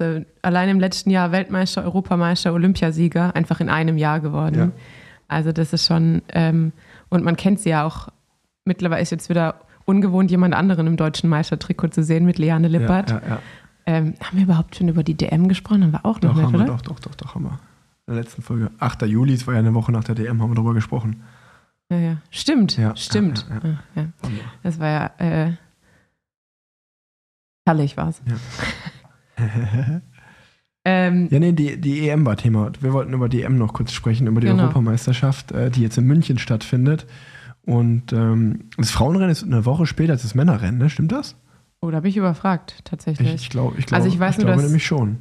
Ich weiß nur, dass Lynn jetzt auf jeden Fall schon hingefahren ist. Okay, dann ist vielleicht doch nicht. Ich glaube nicht, weil sie hat nämlich gemeint, sie hat zwischen den, dem Straßenrennen und den Bahnsachen noch relativ viel Zeit. Okay. Also es müsste auch jetzt dann stattfinden. Genau, und äh, ja, die Europameisterschaft in München mit einem, also aus Männersicht kann ich sagen, ist ja Sonntag, jetzt am 14. August, das Straßenrennen. Und äh, ja, ich habe es ja auch in den letzten Podcasts das ein oder andere Mal erzählt, ähm, dass ich, äh, ja, dass ein großes Ziel von mir war, da auch teilzunehmen. Ähm, die Realität ist aber, dass jetzt die Nominierung diese Woche rauskam vom BDR und ich leider nur als erster Ersatzfahrer nominiert wurde. Somit, äh, ja, ich, will, ich will, wünsche es auch niemandem, dass er jetzt noch krank wird von den acht Fahrern, die nominiert sind. Ähm, das heißt, äh, ich werde höchstwahrscheinlich am Sonntag äh, nicht in München fahren können. Und ähm, ja, finde das natürlich sehr, sehr schade, weil ich gerne gefahren wäre und ist ja auch vom Parcours her se- seit längeren Jahren jetzt mal wieder ein Rennen gewesen wäre, wo ich, äh, glaube ich, einen guten Beitrag hätte leisten können für Deutschland. Ähm, einfach weil es wieder ein Sprintrennen ist und äh, ja, ich da als Anfahrer, glaube ich, einen guten Job gemacht hätte. Und äh, ja, ich, ich, glaube, ich glaube, es ist ganz gut, dass wir den Podcast erst diese Woche aufnehmen und äh, nicht letzte Woche, als ich äh, den Anruf bekommen habe. Seine Wut konnte sich ein bisschen. Weil, äh, weil sonst hätte ich, glaube ich, ein paar andere Sachen hier im Podcast gesagt. Aber so, äh, ja, kann ich nur sagen, dass ich der deutschen Mannschaft viel Glück wünsche. Ähm, Phil Bauhaus und Pascal Ackermann sind ja die Kapitäne. Äh, ich hoffe, dass auf jeden Fall, dass ja, die einfach ein gutes Rennen fahren und auf jeden Fall eine Medaille mitnehmen, einer von den beiden, vielleicht Ja. sogar äh, ja, den EM-Titel. Sind ja super starke Polenrundfahrt beide gefahren. Und ähm, ja, ich meine, ich wäre fit gewesen, hätte gern geholfen. Ähm, Freue mich aber jetzt auf äh, Hamburg und auf die Deutschland-Tour und ähm, muss trotzdem sagen, dass ich die Nominierung sportlich gesehen äh, nicht gerechtfertigt sehe und äh, auch mir gegenüber unfair finde. Aber das ist auch einfach nur meine Meinung, dass ich mich auf jeden Fall im Team gesehen hätte. Wenn man sich die Leadouts dieses Jahr anschaut, glaube ich nicht, glaube ich nicht, dass man da um mich herumkommt, äh, was das Anfahren angeht. Aber natürlich ist sportlicher äh, oder ist das Anfahren nur eine Sache, sondern es wird ja auch mit den Fahrern gesprochen, äh, welche Sprinter, äh, welche Fahrer vor sich haben wollen, Ja. wie gut das alles harmoniert. Von, von daher, ähm, ja, die Nominierung ist jetzt so zustande gekommen, wie sie zustande gekommen ist. Äh, Da mache ich auch niemanden Vorwurf, außer dass ich natürlich einfach sehr, sehr gerne gefahren wäre und ich glaube auch, dass ich es verdient gehabt hätte. Aber nichtsdestotrotz äh, schaue ich mir das Rennen jetzt an, drücke die Daumen und äh, freue mich dann auf eine Woche später in Hamburg mein Bestes zu geben und äh, auch bei der Deutschlandtour dann. Definitiv. Ich sag schon mal Glück, äh, Glückwunsch, sage ich. Viel Glück für die, für die kommenden Rennen. Glückwunsch Ähm, zum Ersatzfahrer. Glückwunsch. ähm, naja, muss man auch erst schaffen, gell? Wahnsinn. Man muss auch trotzdem erstmal als Ersatzfahrer, ich bin, ich bin halt mal Ersatzfahrer. Aber Also- weißt du, was wieder witzig ist? Dass im Zeitfahren wurde Juri Hollmann als der Ersatzfahrer äh, erwähnt und im Straßenrennen wurde der Ersatzfahrer nicht genannt Nee, bei der das ist auch immer so Pressemitteilung. total un Das ab- ist so- ja, das ist Ich weiß nicht, ich weiß nicht, vielleicht, vielleicht will der BDR nicht mehr mit mir in Verbindung gebracht werden, ich weiß es nicht, mal schauen. Verständlicherweise. ähm, ich glaube aber grundsätzlich wird die EM aus dem Grund, den wir gerade eben schon besprochen haben, könnte es auch richtig spannend werden. Denn, äh, wie du gerade eben gesagt hast, ihr fightet um jeden Punkt. Und normalerweise gibt es ja bei den nationalen Meisterschaften, nationalen, internationalen Meisterschaften, ähm, keine Teams. Wenn aber die Teams UCI-Punkte brauchen und es ja auch einfach für die Titel UCI-Punkte gibt, Gibt es da OC-Punkte? Zählen Mhm. die mit rein? Das wusste ich glaube gar nicht. schon, ja. Dann wird es natürlich auch spannend, ob es dann nicht vielleicht ein paar Ausreißer gibt, die dann ähm, eher mit dem eigenen Team zusammenarbeiten als mit der eigenen Nationalmannschaft. Also du meinst zum Beispiel, es wird spannend, ob Danny van Poppel, ich meine, Bora ist jetzt nicht in Punkte Not, denen ist das völlig egal. Die haben auf jeden Fall eine World Lizenz für die nächsten drei Jahre. Aber du meinst zum Beispiel, Danny van Poppel könnte auch Sam Bennett bei der EM anfahren und nicht Fabio Jakobsen.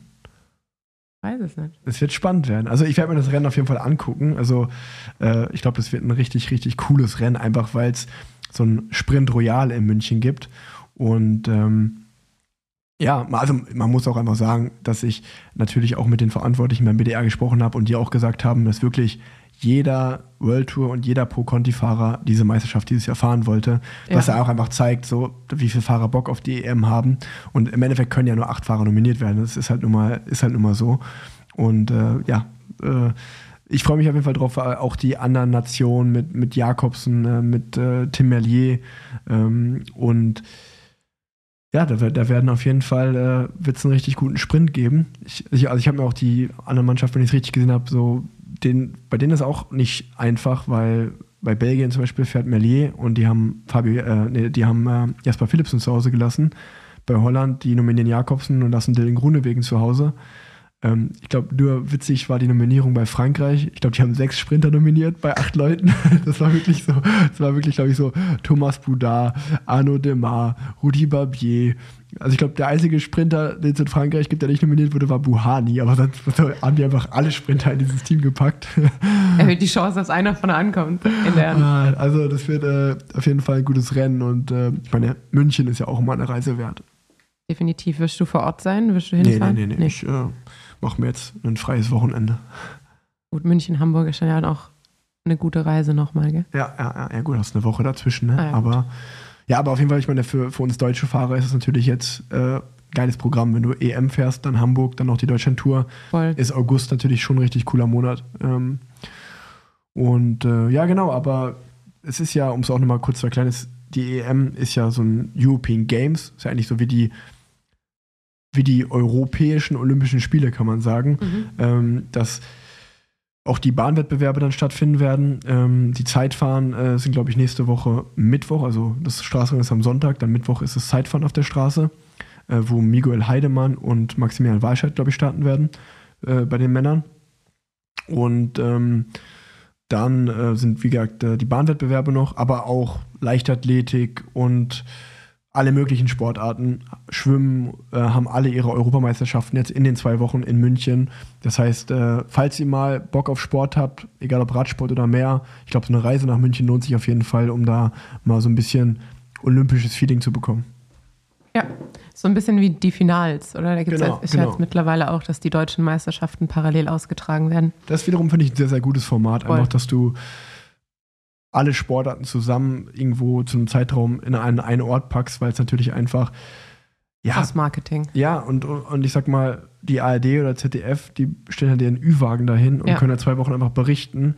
Ähm, und so bekommt halt jede Sportart so ein Stückchen vom Kuchen ab, anstatt ähm, wenn jede Sportart ihre eigenen Europameisterschaften macht, dann ist halt nicht so die Aufmerksam Aufmerksamkeit darauf.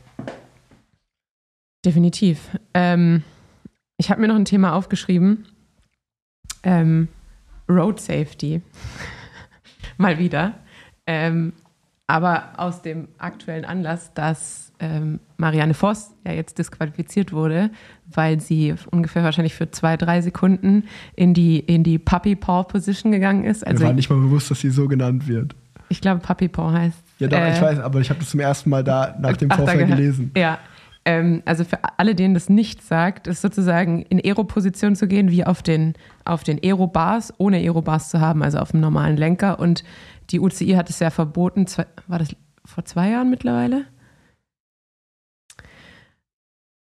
So, wir haben jetzt gerade hier ein kleines technisches Problem gehabt. Äh, wir haben schon dreimal insgesamt die Batterie vor Stadt der Aufnahme gewechselt und mit drei Balken von drei haben wir gestartet und plötzlich war das äh, Aufnahmegerät aus. Jetzt Flasche haben, leer, Akku alle. Jetzt haben wir noch einen Balken und wir hoffen, dass wir mit Rückenwind ans Ziel kommen. Ähm, Gerade haben wir über Road Safety, beziehungsweise ich habe nochmal die Road Safety angesprochen ähm, und die Disqualifikation von Marianne Voss aufgrund von Puppy Paw Position aber sehr fraglichen Finals in Burgos und äh, der Polen, bei der Polen-Rundfahrt, äh, wo es wirklich fiese und viele Stürze gab. Ja, was sagst du? Ist die, also, ist die Road Safety abhängig von der Puppy Paw Position oder wie sieht's aus? Also, ich sag dazu, dass ich leider, das ist wahrscheinlich die schlechteste Haltung, die man dazu haben kann, aber die hat, ist bei mir mittlerweile eingetreten dass ich es einfach aufgegeben habe äh, mit der UCI leider. Also die UCI macht so Regeln wie, man darf nicht auf dem Rahmen sitzen oder wie du sagst, man darf die, Ober die Unterarme nicht auf den Lenker legen wegen Sicherheit. Ähm, man fährt aber immer wieder Rennen, wo einfach ja nicht ordentlich abgesperrt ist, wo Autos auf der Strecke stehen, wo Dinge nicht ordentlich gekennzeichnet werden, Gefahrenstellen.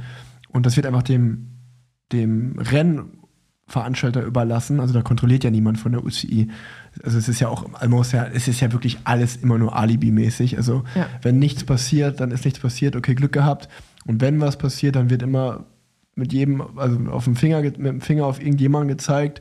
Aber das ist dann drei Tage später auch wieder völlig egal und geändert wird nichts. Und ähm, ja, ich habe das ist leider eine blöde Haltung, aber ich habe das irgendwie leider aufgegeben und ähm, bin da mittlerweile so, dass man einfach hofft, dass es einen selber nicht trifft, ne? Äh, irgendwie so ein ganz bescheuerter, blöder Sturz. Ja. Aber äh, ja, man, man, man ist ja auch immer wieder da, dass man ja, dass man einfach nichts ändern kann. So blöd wie das klingt, aber selbst bei den großen Rennen, wo ich bin, selbst wenn du dir dann in deinem eigenen Team einig bist, äh, gibt es wieder andere Teams mit anderen Interessen, die dann noch irgendwie das Rennen gewinnen wollen, rumreißen wollen, keine Ahnung, die halt, oder vielleicht wo irgendwie ein Teammanager dahinter steht, dem das alles völlig egal ist, der nur an Profit denkt und so. Und äh, dann, äh, ja, obwohl, obwohl die Fahrer, ich verstehe immer nicht, dass die Fahrer nicht begreifen, dass wir das stärkste Glied in der Ja. Kette sind. Wir sind die Schauspieler des Stücks. Wenn wir eine Meinung zusammen haben, dann können wir den Sport verändern. Allerdings, ja, haben die meisten Fahrer sehen das halt nicht so. Und wenn du dann diese Sichtweise nicht, wenn diese Sichtweise nicht die Mehrheit der Fahrer hat, dann kannst du es halt vergessen. Weißt du, so wenn, wenn wir uns unter, wenn wir sind uns untereinander uneinig Ja. und das macht alle anderen stark und uns schwach. Ganz einfach. Ich finde es auch so komisch, dass es halt, dass es, dass viele noch so, so eine Oldschool-Einstellung dazu haben und dann schon sagen, ja, es hat sich aber so viel getan und wir müssen jetzt mittlerweile Helme aufsetzen und es werden jetzt mittlerweile Sachen markiert und wo ich mir so denke, aber nur weil es früher schlechter war, heißt ja noch nicht, dass man am Ziel angekommen ist. Richtig. Also das finde ich immer so die schlecht, das schlechteste Argument dafür, ähm, dass irgendwas erreicht wurde. Und die Formel 1 ist immer das beste Beispiel. Es gibt so viele Unfälle im letzten, schon allein diese Saison, die die Fahrer nicht überlebt hätten, wenn es diesen Halo nicht geben würde. Und da haben sich die Leute am Anfang auch dagegen gestellt und haben gesagt, ja, das ist Quatsch. Ja, offensichtlich ist kein Quatsch. Ja. Ähm, und da muss man, glaube ich, mehr tun, als die Puppy Paw Position zu verbieten und Leute zu disqualifizieren, die das Rennen gewinnen. Ja. Naja, Ja, das ist einfach so Alibi wieder so. Ja, wir haben da eine Regel und jetzt müssen wir die auch äh, zeigen, dass sie durchgesetzt wird. Ähm, so ein Exempel statuieren. Ähm, aber wo wir gerade bei Gefahrensituationen sind, Ja, Ich hab- habe hab- auch noch eine Geschichte ich zu hab- gefahren. ich, ich habe nämlich eine Sache mir aufgeschrieben für den Podcast, die wollte ich mit dir besprechen. Ähm, das ist wirklich komplett off-topic, aber we weißt du, wo ich richtig Angst habe? Das ist, ist mir letztens aufgefallen, das habe ich mir einfach dann direkt in mein Handy geschrieben als Notiz, um dann mit dir im Podcast drüber zu quatschen. Wo ich richtig Angst habe, wir hatten das schon mal letztens einkaufen, Thema Supermarkt. Wenn ich ein Brot in die Brotschneidemaschine packe und dann machst du da diesen Deckel zu ja, und dann wird es hier so, witt, witt, witt, witt, wird das Brot halt so in Scheiben geschnitten. ja, Und dann, wenn es fertig ist und du machst es hoch und du nimmst das Brot dann raus, ja. in dem Moment habe ich immer so Angst, dass irgendwas nicht stimmt und dieses fucking Messer kommt noch einmal raus und hackt es immer komplett meine Hand durch. Da habe ich so, dann mache ich mal so, so erst so ganz langsam und dann nehme ich so ganz schnell das Brot da raus, weil ich da so, da, da vertraue ich der Technik noch nicht. Da habe ich Aber- immer Angst, dass auch einmal, einmal zieht dieses Messer noch raus und dann habe ich da meine drei Finger drin liegen, ey. Aber da muss es auf jeden Fall so einen Sicherheitsmechanismus geben, den die auch an, an irgendwelchen Bändern in der Produktion haben, dass sobald dieses, dieser Deckel offen ist, die Messer gar nicht mehr, also entweder dass, diese, dass dieser Deckel sich vor die Messer schiebt oder sowas, aber dass das eigentlich dann gar nicht mehr rauskommen kann. Nee. Also da bin ich mir sehr sicher.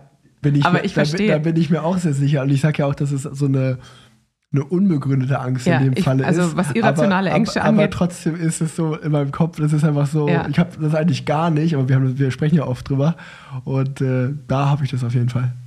Ich kann dir einen Tipp geben. Ich mache das immer so, ich hole mir mein Brot beim Bäcker und die schneiden das dann für mich. Das heißt, es ist zur Not nicht meine Hand, sondern die der netten Bäckerin. Ähm, ja, ich habe Du hast noch eine Story gehabt. Genau, ich habe noch die Gefahrensituation-Story. Ich war letzte Woche ähm, relativ spät tatsächlich auf dem Rad und äh, weil es mittags einfach so heiß war, dann dachte ich mir, okay, ich mache meine Runde abends und habe mich dann auch so ein bisschen verfranst und Lennart hat mich dann angerufen, wann er anfangen soll, Essen zu machen. Und ich so, ja, ich bin in 40 Minuten daheim. Ja, waren keine 40 Minuten und dann war ich auf dem Rückweg auf der Panzerstraße und wusste halt schon, ich bin super spät dran. Und dann überholt mich so eine so eine Gruppe mit vier Männern und die sagen so, ja, komm, fahr mit. Und dann dachte ich mir erst so, ja, nee. Ähm, hatte auch gerade mein Handy noch in der Hand, hab dann das Handy weggepackt. Da habe ich gedacht, okay, das spart mir jetzt auf jeden Fall nochmal fünf Minuten. Ich fahre da jetzt ran und fahre mit denen. Und denk in dem Moment noch so, ja, aber blöd, wenn dann von denen einer stürzen würde, weil ich ja ah. aktuell immer übers Stürzen nachdenke. Ähm, und dann habe ich mir halt auch gesagt, so ja, eine wieder deine irrationalen Ängste, fahr einfach ran, fahr mit denen zügig, alles wunderbar. Hat auch ganz gut funktioniert. Ähm, und dann waren wir am letzten Stück der Panzerstraße, wo es dann halt wirklich nur noch geradeaus geht. Und einer winkt so, dass er rausgeht aus der Führung. Der andere sieht es aber nicht. Wheel Overlap. Und also ich habe in dem Moment hatte ich mein, meine Trinkflasche in der Hand, natürlich deshalb auch nur eine Hand am Lenker. Und ich dachte mir, okay, es, hier geht jetzt irgendwie kein großer Weg drumherum. Habe dann die Flasche fallen lassen, beide Hände am Lenker, bin nach links weg. Und in dem Moment überholt mich ein Auto. Und dass er mich nicht erwischt hat, das war auf jeden Fall schon mal richtig Glück. Der Typ aber, und dieses Rad stand wirklich quer, saved es irgendwie. Und es war so ein Mitte 60-jähriger, vollbärtiger Typ ähm, und fährt in den Rasen rein. Ich fährt zehn Meter durch den Rasen, fährt wieder auf die Straße. Nichts passiert, aber dieses Auto hat mich halt fast abgeräumt. Ne? Oh. Ne? Also das war echt so ein Moment, wo ich mir dachte, ich fahre mit keiner Gruppe, die ich nicht mehr kenne, die Panzerstraße lang, safe. Oh, das ist aber echt. Das ist auch so ein, so ein blöder Moment, immer wenn du mit einer Gruppe fährst, dann hat so einer Platten oder ja. einer stürzt und ich meine, man ist ja dann auch immer kollegial und hilft natürlich und wartet und so. Und aber wie du sagst, dann denke ich mir auch oft so, ah, fuck, wenn ich jetzt alleine, ey, dann könnte ich einfach weiterfahren. So, dann, dann müsste ich jetzt nicht, wenn es mir passiert, passiert es halt ja. mir, so das ist mein Problem. Aber ja. jetzt muss ich wieder zehn Minuten warten, bis der eine Platten wechselt. Meine Fresse, ey. Ich war halt wirklich nur äh, wahnsinnig überrascht, dass das nicht so eine Masse, also ja. in dem Fall vier Leute, Massensturz, aber ähm, dass nicht einfach alle oh, zu Boden gegangen toi, sind. Toi, toi, toi. Toi, toi. Klopfen wir mal auf Holz, ey. Aber richtig Glück. Ja. Und dann wollte also. ich noch auf meine Erwähnung Letztes Mal haben wir über mein Top-Sommergetränk gesprochen, über Gary. Und ich weiß jetzt nicht, ob wir mittlerweile der einflussreichste Podcast von Köln sind oder der zumindest der einflussreichste Podcast von Deutsch. Aber seit ich Grapefruit Gary erwähnt habe, ist es immer ausverkauft beim Rewe in Deutsch. Ich krieg, wirklich? Ich krieg kein, kein Gary mehr. Und ich bereue es richtig, dass ich es erwähnt habe. Aber dann war ich gestern weil wir mittwochs ja immer unseren Spritwoch machen. Meine ehemaligen Studienkollegen und ich gehen immer in unterschiedliche Brauhäuser. Gestern war Nippes dran, äh, das Gasthaus im Viertel. Und die haben Gary auf der Karte. Nee. Tatsächlich. Die haben Gary auf der Getränkekarte, Karte, Orange und Zitrone. Deshalb, jeder, der Gary liebt und wie ich unter den, den ausverkauften Regalen leidet, ab jetzt nach Nippes ins Gasthaus im Viertel. Ich dachte, die haben dir wieder irgendwie ein Probierpaket geschickt oder so. Wie damals hier. Ah, das wäre auch. Wie Trolli war das. Trolli, ne? genau. Immer was du erwähnst, du, hast, du, du triffst immer die richtigen Marken, die schicken immer direkt was. Sagt der Mann mit der Breitling-Uhr am, am Handgelenk. Ja, gut, die habe ich ja nicht erwähnt, aber. ähm, ich habe eine letzte Story noch. Mhm. Ähm, und das ist eigentlich, das ist eigentlich gar keine Story, aber es, es hat mich auf jeden Fall sehr amüsiert, weil gestern Morgen vorm Rennen bin ich aufgewacht und äh, die erste Nachricht hatte ich von meinem General Manager vom Team, der mir einen Screenshot von einem Tweet geschickt hat, wo, ah. wo, wo stand, dass ich bis 2024 für, äh, Intermarché Intermarché Vanti fahre. Und da stand einfach nur so, ja, wäre schön gewesen, wenn du das auch mal gesagt hättest, so ungefähr. Und ich war so, hä? Das nee, so, äh, das ist Bullshit. Ja. So, das, also das stimmt nicht. Und er so, ah, okay. Und dann habe ich das eigentlich auch relativ schnell von, de, von der Pressesprecherin und dem Pressesprecher vom Team bekommen, ähm, dass sie so, ey, wiss, also ist da irgendwas, was wir nicht wissen oder so? Und ich meinte so, nee, das, das, das, ist fake so. Und dann dachte ich auch so, ey, wenn man da drauf schaut, man sieht ja auch, dass der Account nur 300 Follower hat. Ich meine, der ist gut gefaked, aber es dauert halt zwei Minuten, um das zu checken, ja. dass es nicht echt ist. Und ich habe das auch gar nicht ernst genommen. Auf jeden Fall bin ich dann gestern das Rennen gefahren und nach dem Rennen hatte ich auf einmal 20 Nachrichten und mein Vater ruft mich an und mein Opa ruft mich an, weil Carsten Miegels bei Eurosport erzählt hat, dass ich nächstes Jahr für Wandi fahre. und ich dachte mir immer so, ey, was kann eigentlich ein so ein kleiner Tweet Krass, für Kreise ziehen und jetzt auch mal, also ich kann euch alle beruhigen, ich habe einen Vertrag für nächstes Jahr, äh, zwei Jahre. Ist noch nicht offiziell, aber sozusagen deswegen ist mir dann so eine Fake-Meldung völlig egal. Aber jetzt stell dir mal vor, du hast noch keinen Vertrag, ja. verhandelst gerade mit irgendwie ein, zwei Teams und das schlägt so Wellen und dementsprechend springen dann die Ziehen Teams. ihre Angebote genau, zurück, ziehen ja. ihre Angebote zurück. Also, das war schon verrückt, was einfach so eine Fake News von einem so einem Fake-Account auf, auf Twitter dann für Wellen schlägt manchmal. Also auch, auch, dass einfach niemand irgendwie so ein Zwei-Quellen-Prinzip benutzt und das irgendwie gegencheckt. Ähm, das war auf jeden Fall sehr, sehr erschütternd und aber auf jeden Fall auch erwähnenswert im, im Podcast. Aber zeigt eigentlich auch wieder nur, dass Twitter, so das Facebook, das von 2015 geworden ist. Ja. Ähm, naja, Wenn wir gerade noch bei Radsport sind, dann erwähne ich vielleicht, äh, um hier auch mal zu sagen, dass ich auch noch Radsport betreibe. Ich fahre jetzt auch endlich wieder Rennen. Also ich bin jetzt zwar die zehn Tage Rennen gefahren in den USA, aber das war ja mehr so zum Spaß und äh, an der Laune und nicht fürs Team offiziell. Und jetzt fahre ich am äh, 19. wieder ein Rennen in Belgien und dann am 25. und am 27. Rennen in Frankreich, Kreispreis Cool. und Plouay. ach cool. Wünsche ich dir auf jeden Fall viel Erfolg und viel Glück. Momentan Danke. ist auch diese Skandinavia-Tour, ne? Genau. Ja. Don't ask me, warum wir da nicht fahren. Weiß ich, das habe ich auch nicht verstanden. Ja, aber stattdessen wird Pyrenäen gefahren, Ja. einfach keiner Ja. am Start steht. Aber Gut, not my choice. Wollte ich gerade sagen. Ey, gut, ähm, es war wieder eine sehr, sehr gute Folge. Fand ich Äh, ihr werdet noch früh genug erfahren, wo Tanja und ich und wie, wir, wie es weitergeht, äh, bei welchen Teams und was auch immer. Solange lassen wir euch noch ein bisschen spekulieren und euch auf Twitter Fake News verbreiten. ähm, nee, ich hoffe, euch geht's allen gut. Macht euch eine gute Sommerzeit, macht euch einen schönen August. Bald sind die Rennen in Deutschland, wenn ihr da in der Nähe wohnt oder Bock habt, vorbeizukommen. Ich freue mich auf alle, äh, die ich irgendwie sehe, ähm, mit denen man mal Definitiv. schnackt, ein Foto macht und äh, ja, alle, die einen anfeuern, das ist immer cool. Und ähm, ja, das wär's von meiner Seite aus. Ja, ich wollte noch sagen, danke für all die Daumen, die ich bekommen habe nach äh, der letzten Folge, nachdem ich bezweifelt habe, dass irgendjemand bis zum Ende hört und Rick Menschen aufgefordert hat, mir Daumen zu schicken. Ich habe zahlreiche Daumen bekommen. Ähm, danke, dass ich jetzt weiß, dass ihr alle treu und äh, aus, vor allem ausdauernde, was ja auch bei einem Radsport-Podcast keine große Überraschung ist, Zuhörer seid. Deshalb danke für jeden mir zugesendeten Daumen und äh, in dieser Form ein auditiver Daumen zurück. Ähm, ja, ansonsten vielen Dank fürs Zuhören. Wir versuchen vielleicht beim nächsten Mal nicht wieder einen ganzen Monat verstreichen zu lassen, bis wir uns wiedersehen. Ähm, aber ansonsten halten wir euch mit Gastfolgen und Plan-Z-Folgen auch noch so halbwegs auf dem Laufenden. Und ja, bis zum nächsten Mal. Bye bye. Dieser Podcast wurde präsentiert von Swift.